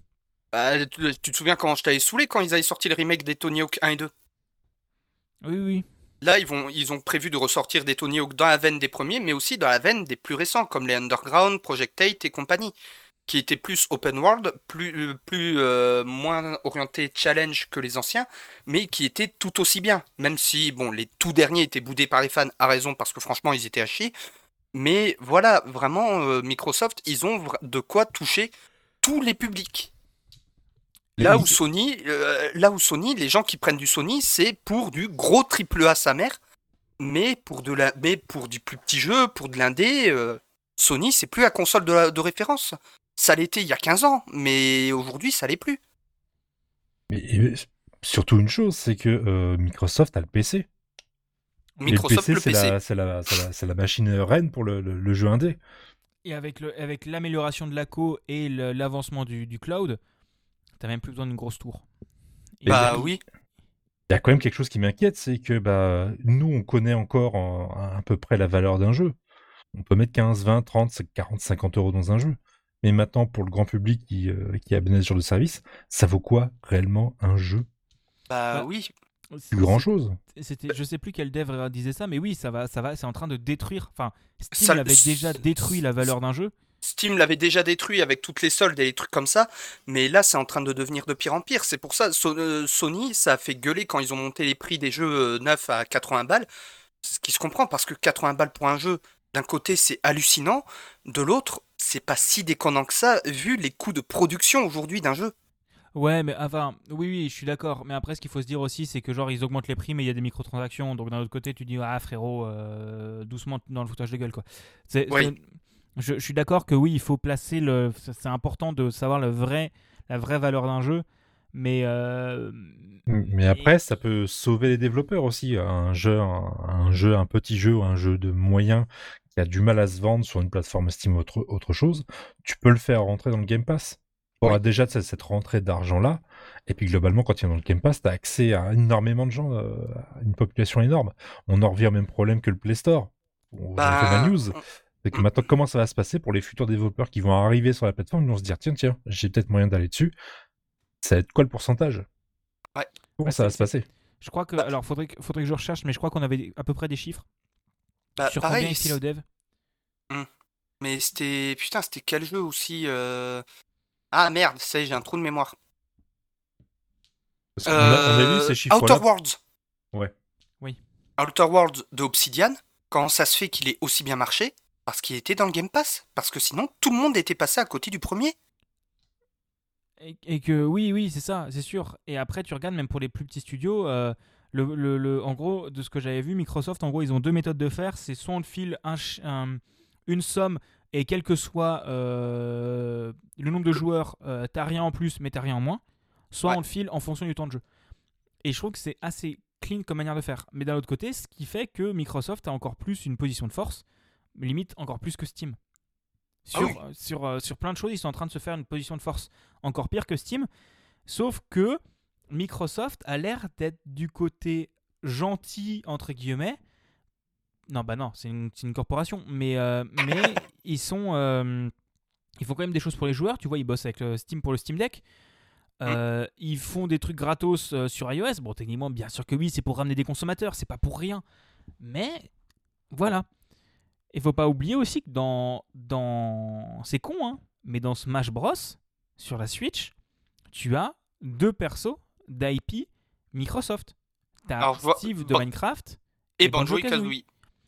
et euh, mais tu regardes en face, euh, t'as euh, dans, dans putain comment il s'appelle Euh, Kingdom Hearts 3, t'as Disney qui a dit Nick Taras. Euh, il t'as pas une seule IP PlayStation. T'as, je pense que euh, vraiment Microsoft sont vachement plus ouverts et veulent aussi se mettre euh, du côté cheval blanc et c'est pas pour rien que euh, bah, c'est Gotos qui dit ça, c'est dit ça fait chier, il a tout le temps l'impression d'être un vendu de Microsoft, Mais c'est parce que c'est bien. Parce que Ah toutes bah les semaines, oui. t'as les choses qui rentrent et qui sortent, donc ça fait parler. Donc euh, voilà. Ouais. Et pareil, euh, par rapport à Microsoft, le crossplay. C'était Sony qui avait poussé le crossplay en premier il y a des années avec euh, Supersonic Acrobatic Football euh, mes couilles, là, l'ancêtre de Rocket League, et avec Portal 2, sauf que depuis ils sont coupés au crossplay, là où tu as Microsoft qui est en mode Eh les gars, vas-y, on fait du crossplay console PC. Allez. Eh la Switch, ça vous dit de venir avec nous? Hein? C'est Crossplay. quoi Internet? Et puis comme voilà, déjà c'est quoi Internet? Euh, Attends, on va la refaire. Ça vous dit de faire chez Sony? Ah ouais Vous connectez votre console à Internet et vous autorisez vos joueurs à jouer avec les nôtres. Si, c'est tout comme, Oui, ok. c'est comme la France et les Espagnols. Euh, Hé l'Espagne, tu veux venir nous aider? Hein? Quoi? On va faire chier les Anglais. J'arrive. Euh, non, on va, ch- on va faire chez Vals. oh putain, Valls qui. Non mais il se présente avec les connards de la République. Bref.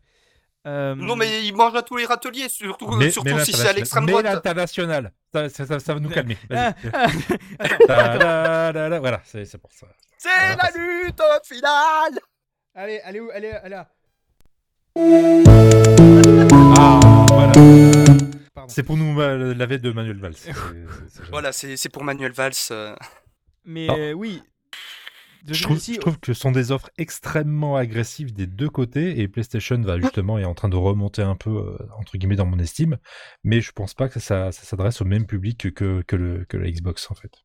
Bah, à, C'est à tout. voir, à voir avec le catalogue. Mais tu vois, c'est con, hein, mais c'est presque le même prix. Et je crois que tu, des gens ont calculé sur le Xbox Game Pass Ultimate à l'année, vu que t'as pas d'offre annuelle, en fait, ça revient aussi cher que le plus haut tiers euh, du PlayStation Store, en gros. Parce qu'en Oui. gros, comme, comme euh, le, le, le PlayStation, le Game Pass Ultimate, tu le payes euh, maximum tous les 3 mois. Tu peux pas avoir plus que tous les 3 mois. Et encore, faut mal gâcher en allant chercher des cartes prépayées et tout ça. Euh, alors que PlayStation, tu as vraiment une formule 1 an et en gros, ça revient à peu près au même prix.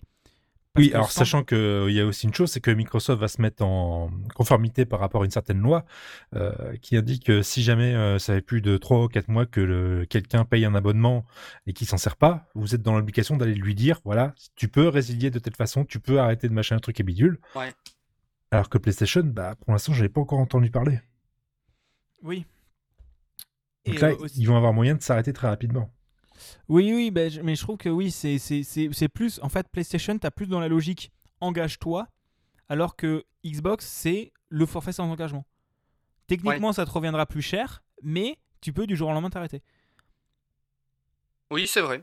Et, euh, et oui, comme vous disiez, sur PC, euh, faut pas oublier que oui, euh, tu as le cross, cross progression parce que tu vois, j'ai acheté Sea of Thieves, j'ai acheté Forza 4, Forza 5, euh, plus quelques 1 ou 2 Age of Empire, je les ai achetés sur le, le Microsoft Store, bah, je les ai sur console. Mm. Et j'ai la même progression. Je, je vraiment, je coupe ma Xbox, je lance Forza sur PC, je suis au même endroit. Ça marche vraiment bien. Et, et pareil, je, le, le coup du, euh, le coup de la Switch, du t'arrêtes ta partie et tu emmènes ta Switch, c'est bien. Mais Xbox, ils vont plus loin.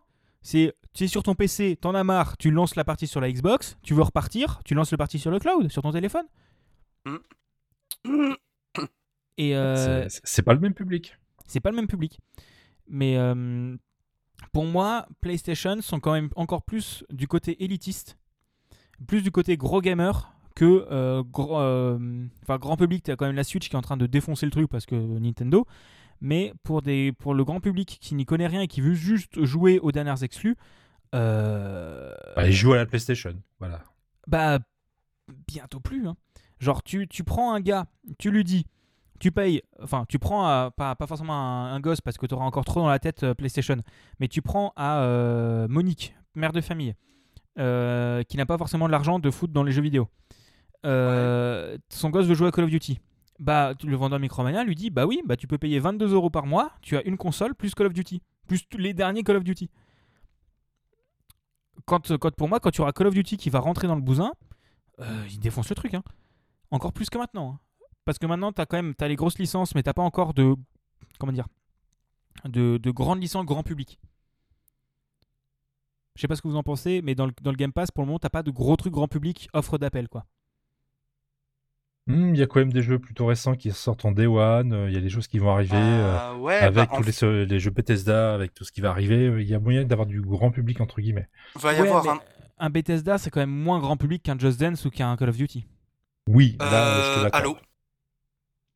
Mais Halo, pareil, c'est pas grand public. Alors, c'est peut-être parce que t'as pas connu la génération 3.6, mais Halo était aussi populaire, voire plus, que Call of à l'époque. Oui, mais tu vas maintenant, tu vas dans un lycée ou dans un collège, tu parles de Halo, je pense qu'il y a la moitié des gens qui connaissent pas. Tu parles de Call of Duty, t'as tout le monde qui connaît. Fortnite, tout le monde qui connaît. Oui, mm, oui, c'est vrai. Mais euh, Et que, et, que- et que oui, d'accord, pour les, pour les gens de votre. Enfin, pas votre génération, mais de. Parce que moi, j'ai pas connu cette période 3-6. Mais. euh, euh, moi, je l'ai bien gens connu, putain. Oui, et tu vois, pour les gens de votre génération, Halo, c'est quand même important. Mais pour les gens de la mienne, Halo, euh, c'est une licence morte, quoi. Qu'ils ont essayé de faire revenir, et encore qu'ils l'ont fait revenir, mais c'est quand même encore un peu mort. Bah, moi, la grosse licence de FPS, c'est Battlefield contre Call of Duty. Et encore, Mais- Battlefield est mort. Ah oui, Donc, Call of Battlefield est mort. Mais tu vois, sur le Game Pass, on a quand même du produit d'appel. Je pense à Doom Eternal, euh, Elder Scrolls 6. Clairement, il va sortir Day One. Et c'est la licence RPG que tout le monde connaît. Bah, non, encore une fois, non, pas forcément. hein. Parce que Skyrim. Putain, je deviens tout- vieux. tout le monde connaît Skyrim, mais tu parles, mais, euh, mais je pense que la moitié des gens ne savent pas que Skyrim c'est le cinquième opus de The Elder Scroll. s'ils veulent vendre euh, The Elder Scrolls 6 au grand public, faut l'appeler Skyrim 2. Ouais, c'est ça le pire. Faut, C'est ça va être voir. très intéressant dans Pa- les mois pareil, le prochain Fallout, clairement, il va être euh, là-dedans. Fallout, pareil, tu, parles, tu dis RPG post-apo. tout- Le premier jeu que tout le monde va dire, c'est Fallout. Les RPG sont pas si euh, développés que ça. C'est pas. Roblox, c'est. Post-apo, Roblox Ils diront une map Roblox ou une map Fortnite ou une map Minecraft. Oh, je pas- crois qu'on est en train de partir sur des choses qu'on ne maîtrise absolument Oui. pas. C'est peut-être pas la bonne idée de continuer là-dedans. je- je ne veux pas, je ne veux pas dé, euh, enfin, je ne veux pas réprimer, enfin, Fallout et tout ça. Oui, c'est une très très bonne licence. On va pas se mentir là-dessus. C'est, ex- enfin, C'était une très bonne licence. c'était une très bonne licence, mais d'un autre côté, je me dis que c'est, ils ont pas là où PlayStation, si te, enfin, PlayStation font beaucoup plus de pubs. Du genre, je vais au cinéma, j'ai une pub pour Horizon. J'ai pas vu une seule pub Xbox au cinéma, ni à la télé. Parce que c'est pour un jeu qui se vend. Oui, bah c'est pour ça. C'est que je pense que PlayStation doit leur avoir ce qu'ils ont, mais leurs produits d'appel, PlayStation, ont plus de produits d'appel grand public que Xbox pour l'instant. Alors Ouais. que. En fait, la plupart des produits d'appel de Xbox, ils vont surtout parler à des gens qui approchent de la trentaine. C'est ça. La plupart de leurs licences public. phares, euh, oui, C'est- clairement, c'est pas le même public. Mais euh, oui. Et après aussi, il faut pas oublier quelque chose, ce qui est un peu con, mais il faut pas l'oublier. À voir ce qu'ils foutent dans, parce qu'ils parlent de développeurs tiers, ce qui euh, de PlayStation. Et pour l'instant, dans le Game Pass, tu as aussi EA, le EA Oui. Play. Ouais, Et- t'as le EA Play, Et donc ça veut dire que tu as des jeux genre euh, les jeux Star Wars. It Takes Two, les jeux Star Wars. Euh, Titanfall, euh, t'as. T'as plein de jeux qui sont inclus dans le Game Pass, comme ça. Et de ce que j'ai vu, selon certaines rumeurs, Ubisoft Plus pourrait arriver dans le Game Pass. C'est encore des rumeurs qui ont été plus ou moins démenties, mais on est avant, on n'est pas trop loin de l'E3 et on connaît Ubisoft et les fuites. Je, dis, ça- je dis ça, je dis rien. Et, Et, puis, c'est pas comme s'il y avait déjà une chier de jeux Ubisoft dans le Game Pass? t'en as deux pour l'instant. Euh, Steep et. T'as pas Steep. C'est. euh, Si, si. T'as Steep? Il y a Steep, j'ai pu y jouer sur la... j'ai pu y jouer sur la Xbox. Alors que je l'ai pas acheté dessus. Ah, bon, bah peut-être. Mais pour le moment, t'as Rainbow Six euh, Siege et Rainbow Six Qu- Quarantine. Enfin, euh, euh, Epidemic Quarantine, je crois que ça s'appelle. C'est Quarantine. Et, euh, et de son certains trucs, tu as. Donc là, tu aurais vraiment tout le côté Ubisoft Plus qui arriverait dans le Game Pass. Et selon moi, tu pourras avoir le même modèle que EA. C'est-à-dire dire les jeux un peu vieux d'il y a quelques années, tu les as, euh, tu les as en infinité. Et les autres, tu as 10 heures gratos. Sinon, faut passer au Ubisoft Plus euh, Premium, quoi. Un truc comme ça. Ouais, le le plus plus. Le plus plus. Et, euh, et en gros, euh, de ce que j'avais vu, attends, j'avais vu, euh, ça parlait aussi de Stadia, mais je sais plus pourquoi je parlais de Stadia. Mais Stadia est mort. Ils se sont fait exploser par le Game Pass. Mais, Bah, pour le streaming, Ah oui, non, mais elle est Stadia- développée Stadia, purement pour. euh, J'en avais bel entendu essai, parler il y a quelques temps, je crois qu'ils voulaient offrir des jeux aux gens, je crois, je sais même plus. et ils voulaient surtout se vendre en marque blanche, ce que j'avais vu. Oui, oui, oui, oui. Ça, éventuellement, c'est un arc plutôt intéressant dans, dans de que- truc. Parce que techniquement, Stadia, c'est bien. Techniquement, ça fonctionne vraiment bien. Technologiquement, c'est bien. Mais leur modèle économique est à chier. Même le modèle économique de Luna de, euh, de Amazon a l'air mieux foutu. Enfin, mieux Bref. Alors, Et juste un dernier truc, juste pour rappeler aussi, euh, c'est que Xbox Game Pass le, et PlayStation Plus sont opposants commercialement, mais Microsoft et Sony sont des partenaires commerciaux, puisque Oui. le PlayStation Plus Cloud tourne sur des serveurs Azure. Donc, ils, ils peuvent se faire la guerre sur le point de vue Game Pass et tout ça, mais PlayStation utilise des produits Microsoft. Oui. Faut, faut pas oublier ça non plus. Voilà. Bah, de toute façon, leurs PC pour développer, ils sont sous quoi? Oui, sous Windows, mais ça, ça compte Bah pas. voilà. Enfin, ça, compte- ça compte pas forcément. Enfin, oui, si, je vois ce que tu veux dire, mais. euh, oui, les développeurs, ils font quoi? Ils ont un casque pour écouter de la musique et un casque Sony. Voilà. Non, mais ça va. On peut Voilà. continuer longtemps comme ça, ça sert à rien. Mais non, faut- je pense que là, les serveurs qu'ils utilisent, c'est aussi important parce qu'ils pourraient utiliser d'autres serveurs en fait. Oui, C'est- oui pas genre du AWS et compagnie. C'est ça, AWS ou même pour, euh, pour Sony, pour aller partir sur les clouds chinois ou les trucs comme ça. hein. Enfin, quoi Euh, vu, vu comment les Chinois et les Japonais s'apprécient, je dirais plutôt des data centers maison. Ouais, mais enfin, pas forcément mes data centers dans maison, mais il y a tellement d'autres providers de cloud, Ah oui, même oui. Google, qu'ils partent sur mi- chez Microsoft. Donc faut pas. Ah bah le GCP, oui. euh, Oui, ou chez Lidl. Ou chez Lidl. Ou chez Lidl. Putain, secours. Et aussi, il faut pas oublier que euh, Nintendo c'est de la merde. Voilà, c'est qu'en face, l'abonnement Nintendo est toujours à chier. Euh, Ils ont pas de store et puis euh, le- le- le- l'internet c'est de la merde. Enfin bon, c'est pas- Non, mais de toute façon, tant qu'ils continueront d'être sur du netcode delay, je leur chierai à la gueule. Voilà, Parce que ça fait que le online est injouable. ce sera la, la hot take de fin. Voilà, Ouais. on va passer à la suite. C'est c'est peut-être mieux. c'est peut-être mieux. Qui veut commencer le quoi qu'on a maté? Buda. Bon, bah, moi, ça va aller très vite. Putain, heureusement que ça fait... c'est fini cette semaine, Moon Knight. Bon, du coup, vous l'aurez deviné, je parle de Moon Knight, la dernière série euh, du MCU euh, autour de euh, Stephen Grant, euh, Mark Spector, euh, Jack Lockley. Putain, on sait jamais avec lui.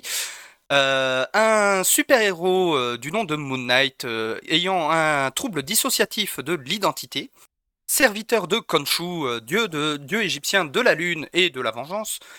Et euh, bon bah c'est une série Marvel quoi, donc y a un super-héros, il y a un méchant, le super-héros doit bu- buter le méchant, mais là en plus, comme c'est un super-héros avec un trouble dissociatif de l'identité, bah euh, on voit vraiment tout le conflit interne en fait du personnage principal entre ces euh, différentes personnalités qui essayent de garder le contrôle.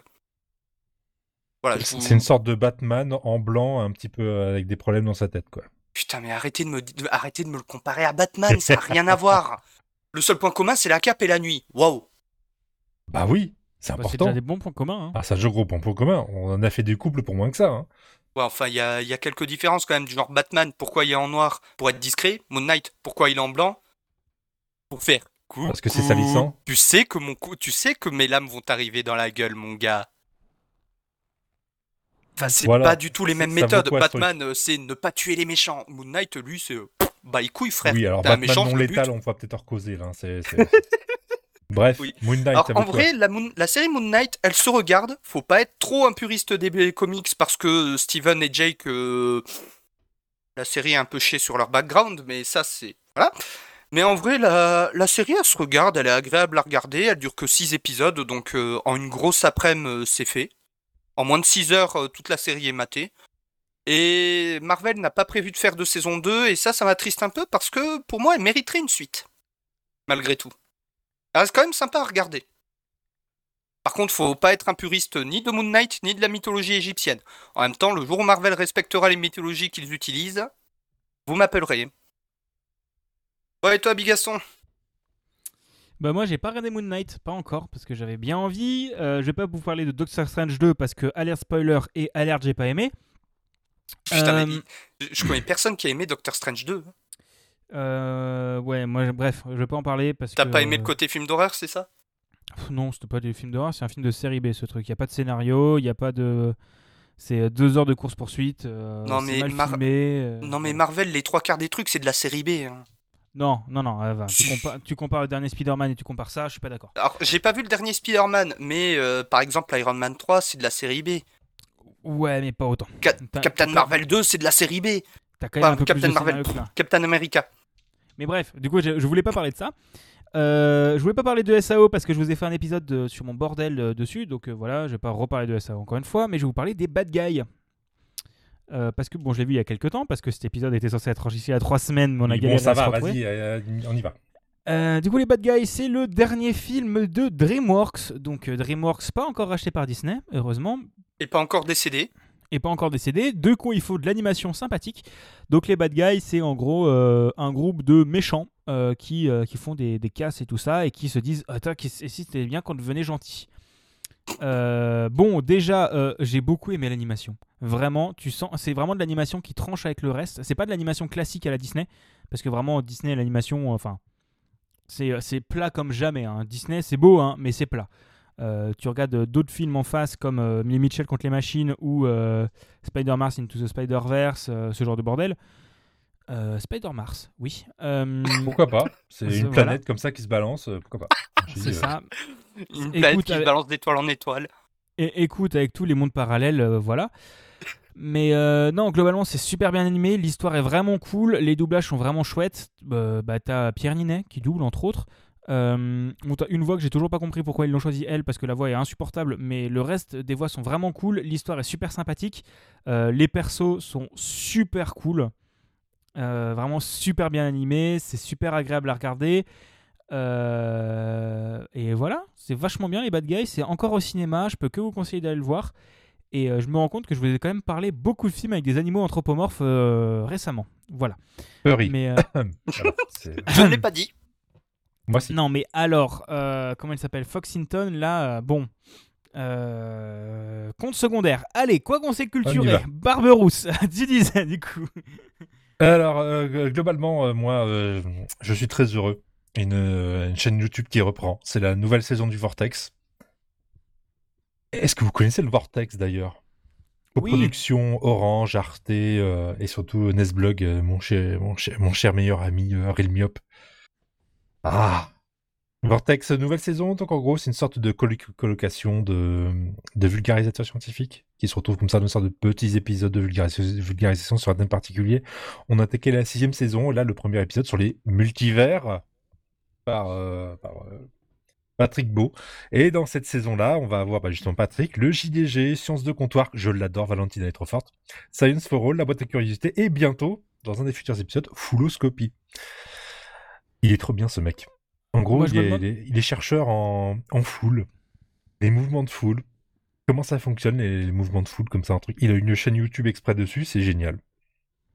Moi, Et je me demande vraiment bien. ce que fout JDG là-dessus. Hein, mais euh, Je me le pose aussi. On va peut-être à- trouver quelque à chose, part- mais à part que c'est un pote de Real Myop, euh, c'est tout. Euh, il aura peut-être un point de vue intéressant, je sais pas. parce Je qu'en jeu pas. vidéo, la première saison, t'avais post-process. hein.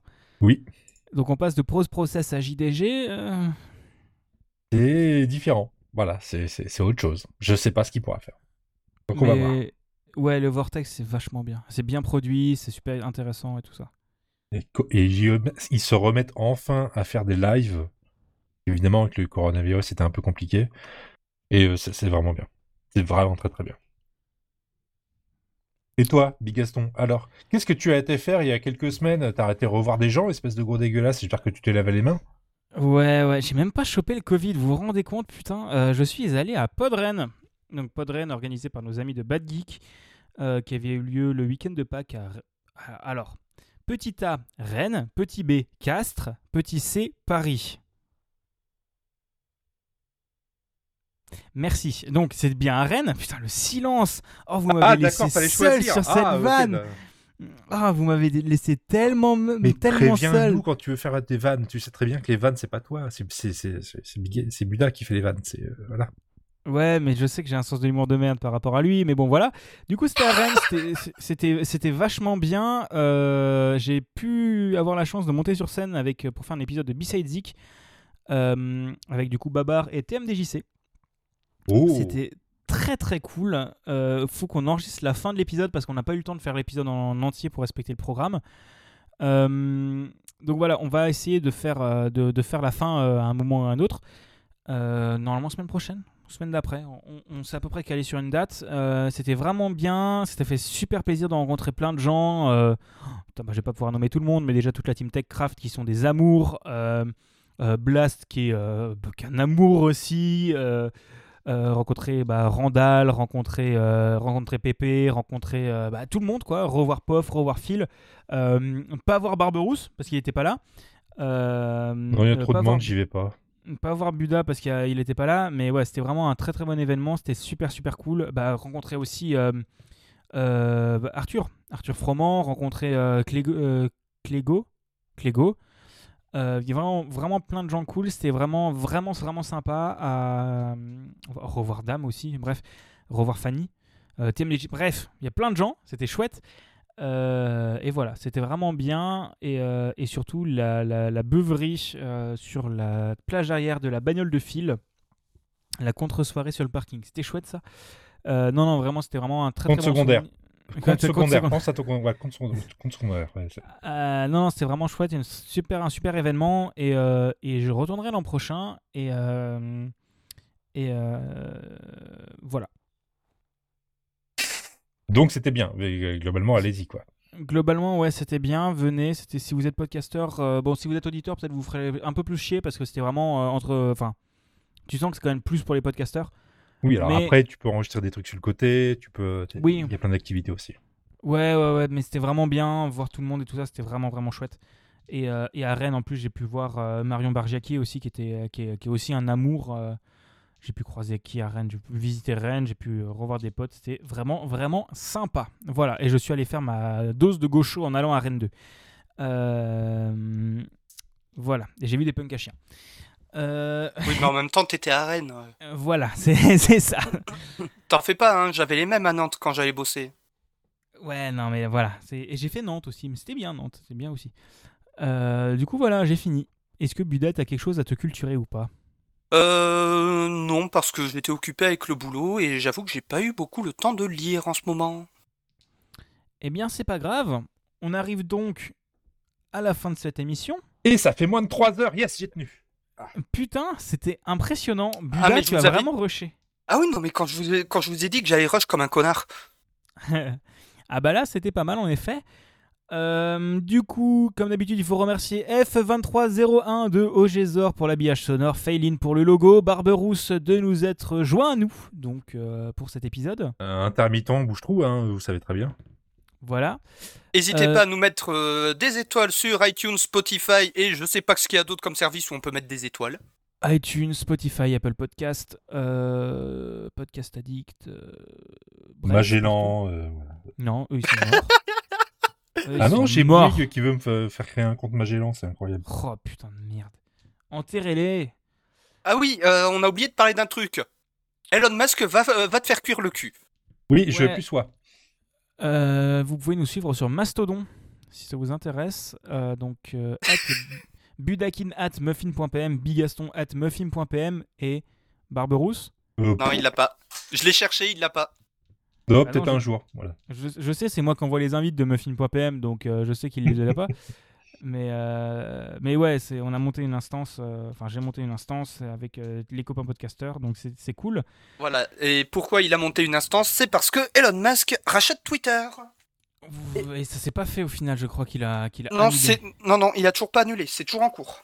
Oh putain, ce fils de pute. Je suis tous les jours les news sur développer.com. Oh, ce fils de pute. Euh, Ça existe encore, développé.com Oui, Ah, mais c'est Wow. toujours aussi. Mais t'inquiète pas, ils sont... leur CSS c'est resté dans les années 2000. hein. Ah, bah ça oui, va, et ça- je confirme. Pas être, pas être dépaysé, c'est bien. Non, c'est voilà, j'ai fait un article à propos du rachat de Twitter euh, par Elon Musk. Pourquoi c'est pourquoi c'est la merde en fait? Parce que Elon Musk prévoit plein de grandes idées, certaines sont bonnes, mais son idée principale en fait est sur le papier est très bonne, dans la pratique, vu comment il compte la mettre en place, non, non, non, non, on Ah se casse le- de Twitter, on va sur Mastodon. Non, le mais- problème principal, c'est que c'est qu'il y a une seule personne qui va décider de tout, et là, c'est juste pas possible. Euh, Mais Il y a, pas que ça. qu'il y a quand même la législation européenne derrière. hein. Faut pas non plus euh, trop, euh, trop péter un câble. Mais oui, ça va être de la merde. Ouais, voilà, Euh, donc euh, c'est pour ça qu'o- qu'on est sur Mastodon et euh, justement, j'ai encore plein de gens qui me poquent sur Twitter euh, parce qu'ils voient mes tweets, Buda, mais en fait, euh, Buda, non, non, les tu, tweets, euh, c'est à des 3 trucs sur Buda. Mastodon. Non, on arrête. on arrête maintenant, Buda. C'est pas 3 heures, on a dit. bah bref, toutes les explications sur budakin.fr. Voilà, c'est bien. Et, euh, et comme d'hab, vous pouvez nous retrouver sur, euh, dans la playlist pour Barberousse, euh, at Budakin, at Barberousse, at Bigaston sur Twitter quand même. Euh, voilà, donc budakin.fr, euh, capsule.pm pour moi. Euh, voilà. Et c'est pour quand le prochain épisode des manettes de Proust? Euh, bah alors le dernier est sorti il y a une semaine, le prochain dans deux ou trois semaines, un truc comme ça je pense. Ah, bah voilà. J'ai mon invité, j'ai mon jeu, ça va être bien. Voilà. C'est maintenant qu'on dit au revoir. hein. C'est Ouais. il faut finir. À revoir. Au Au revoir. revoir, salut tout le monde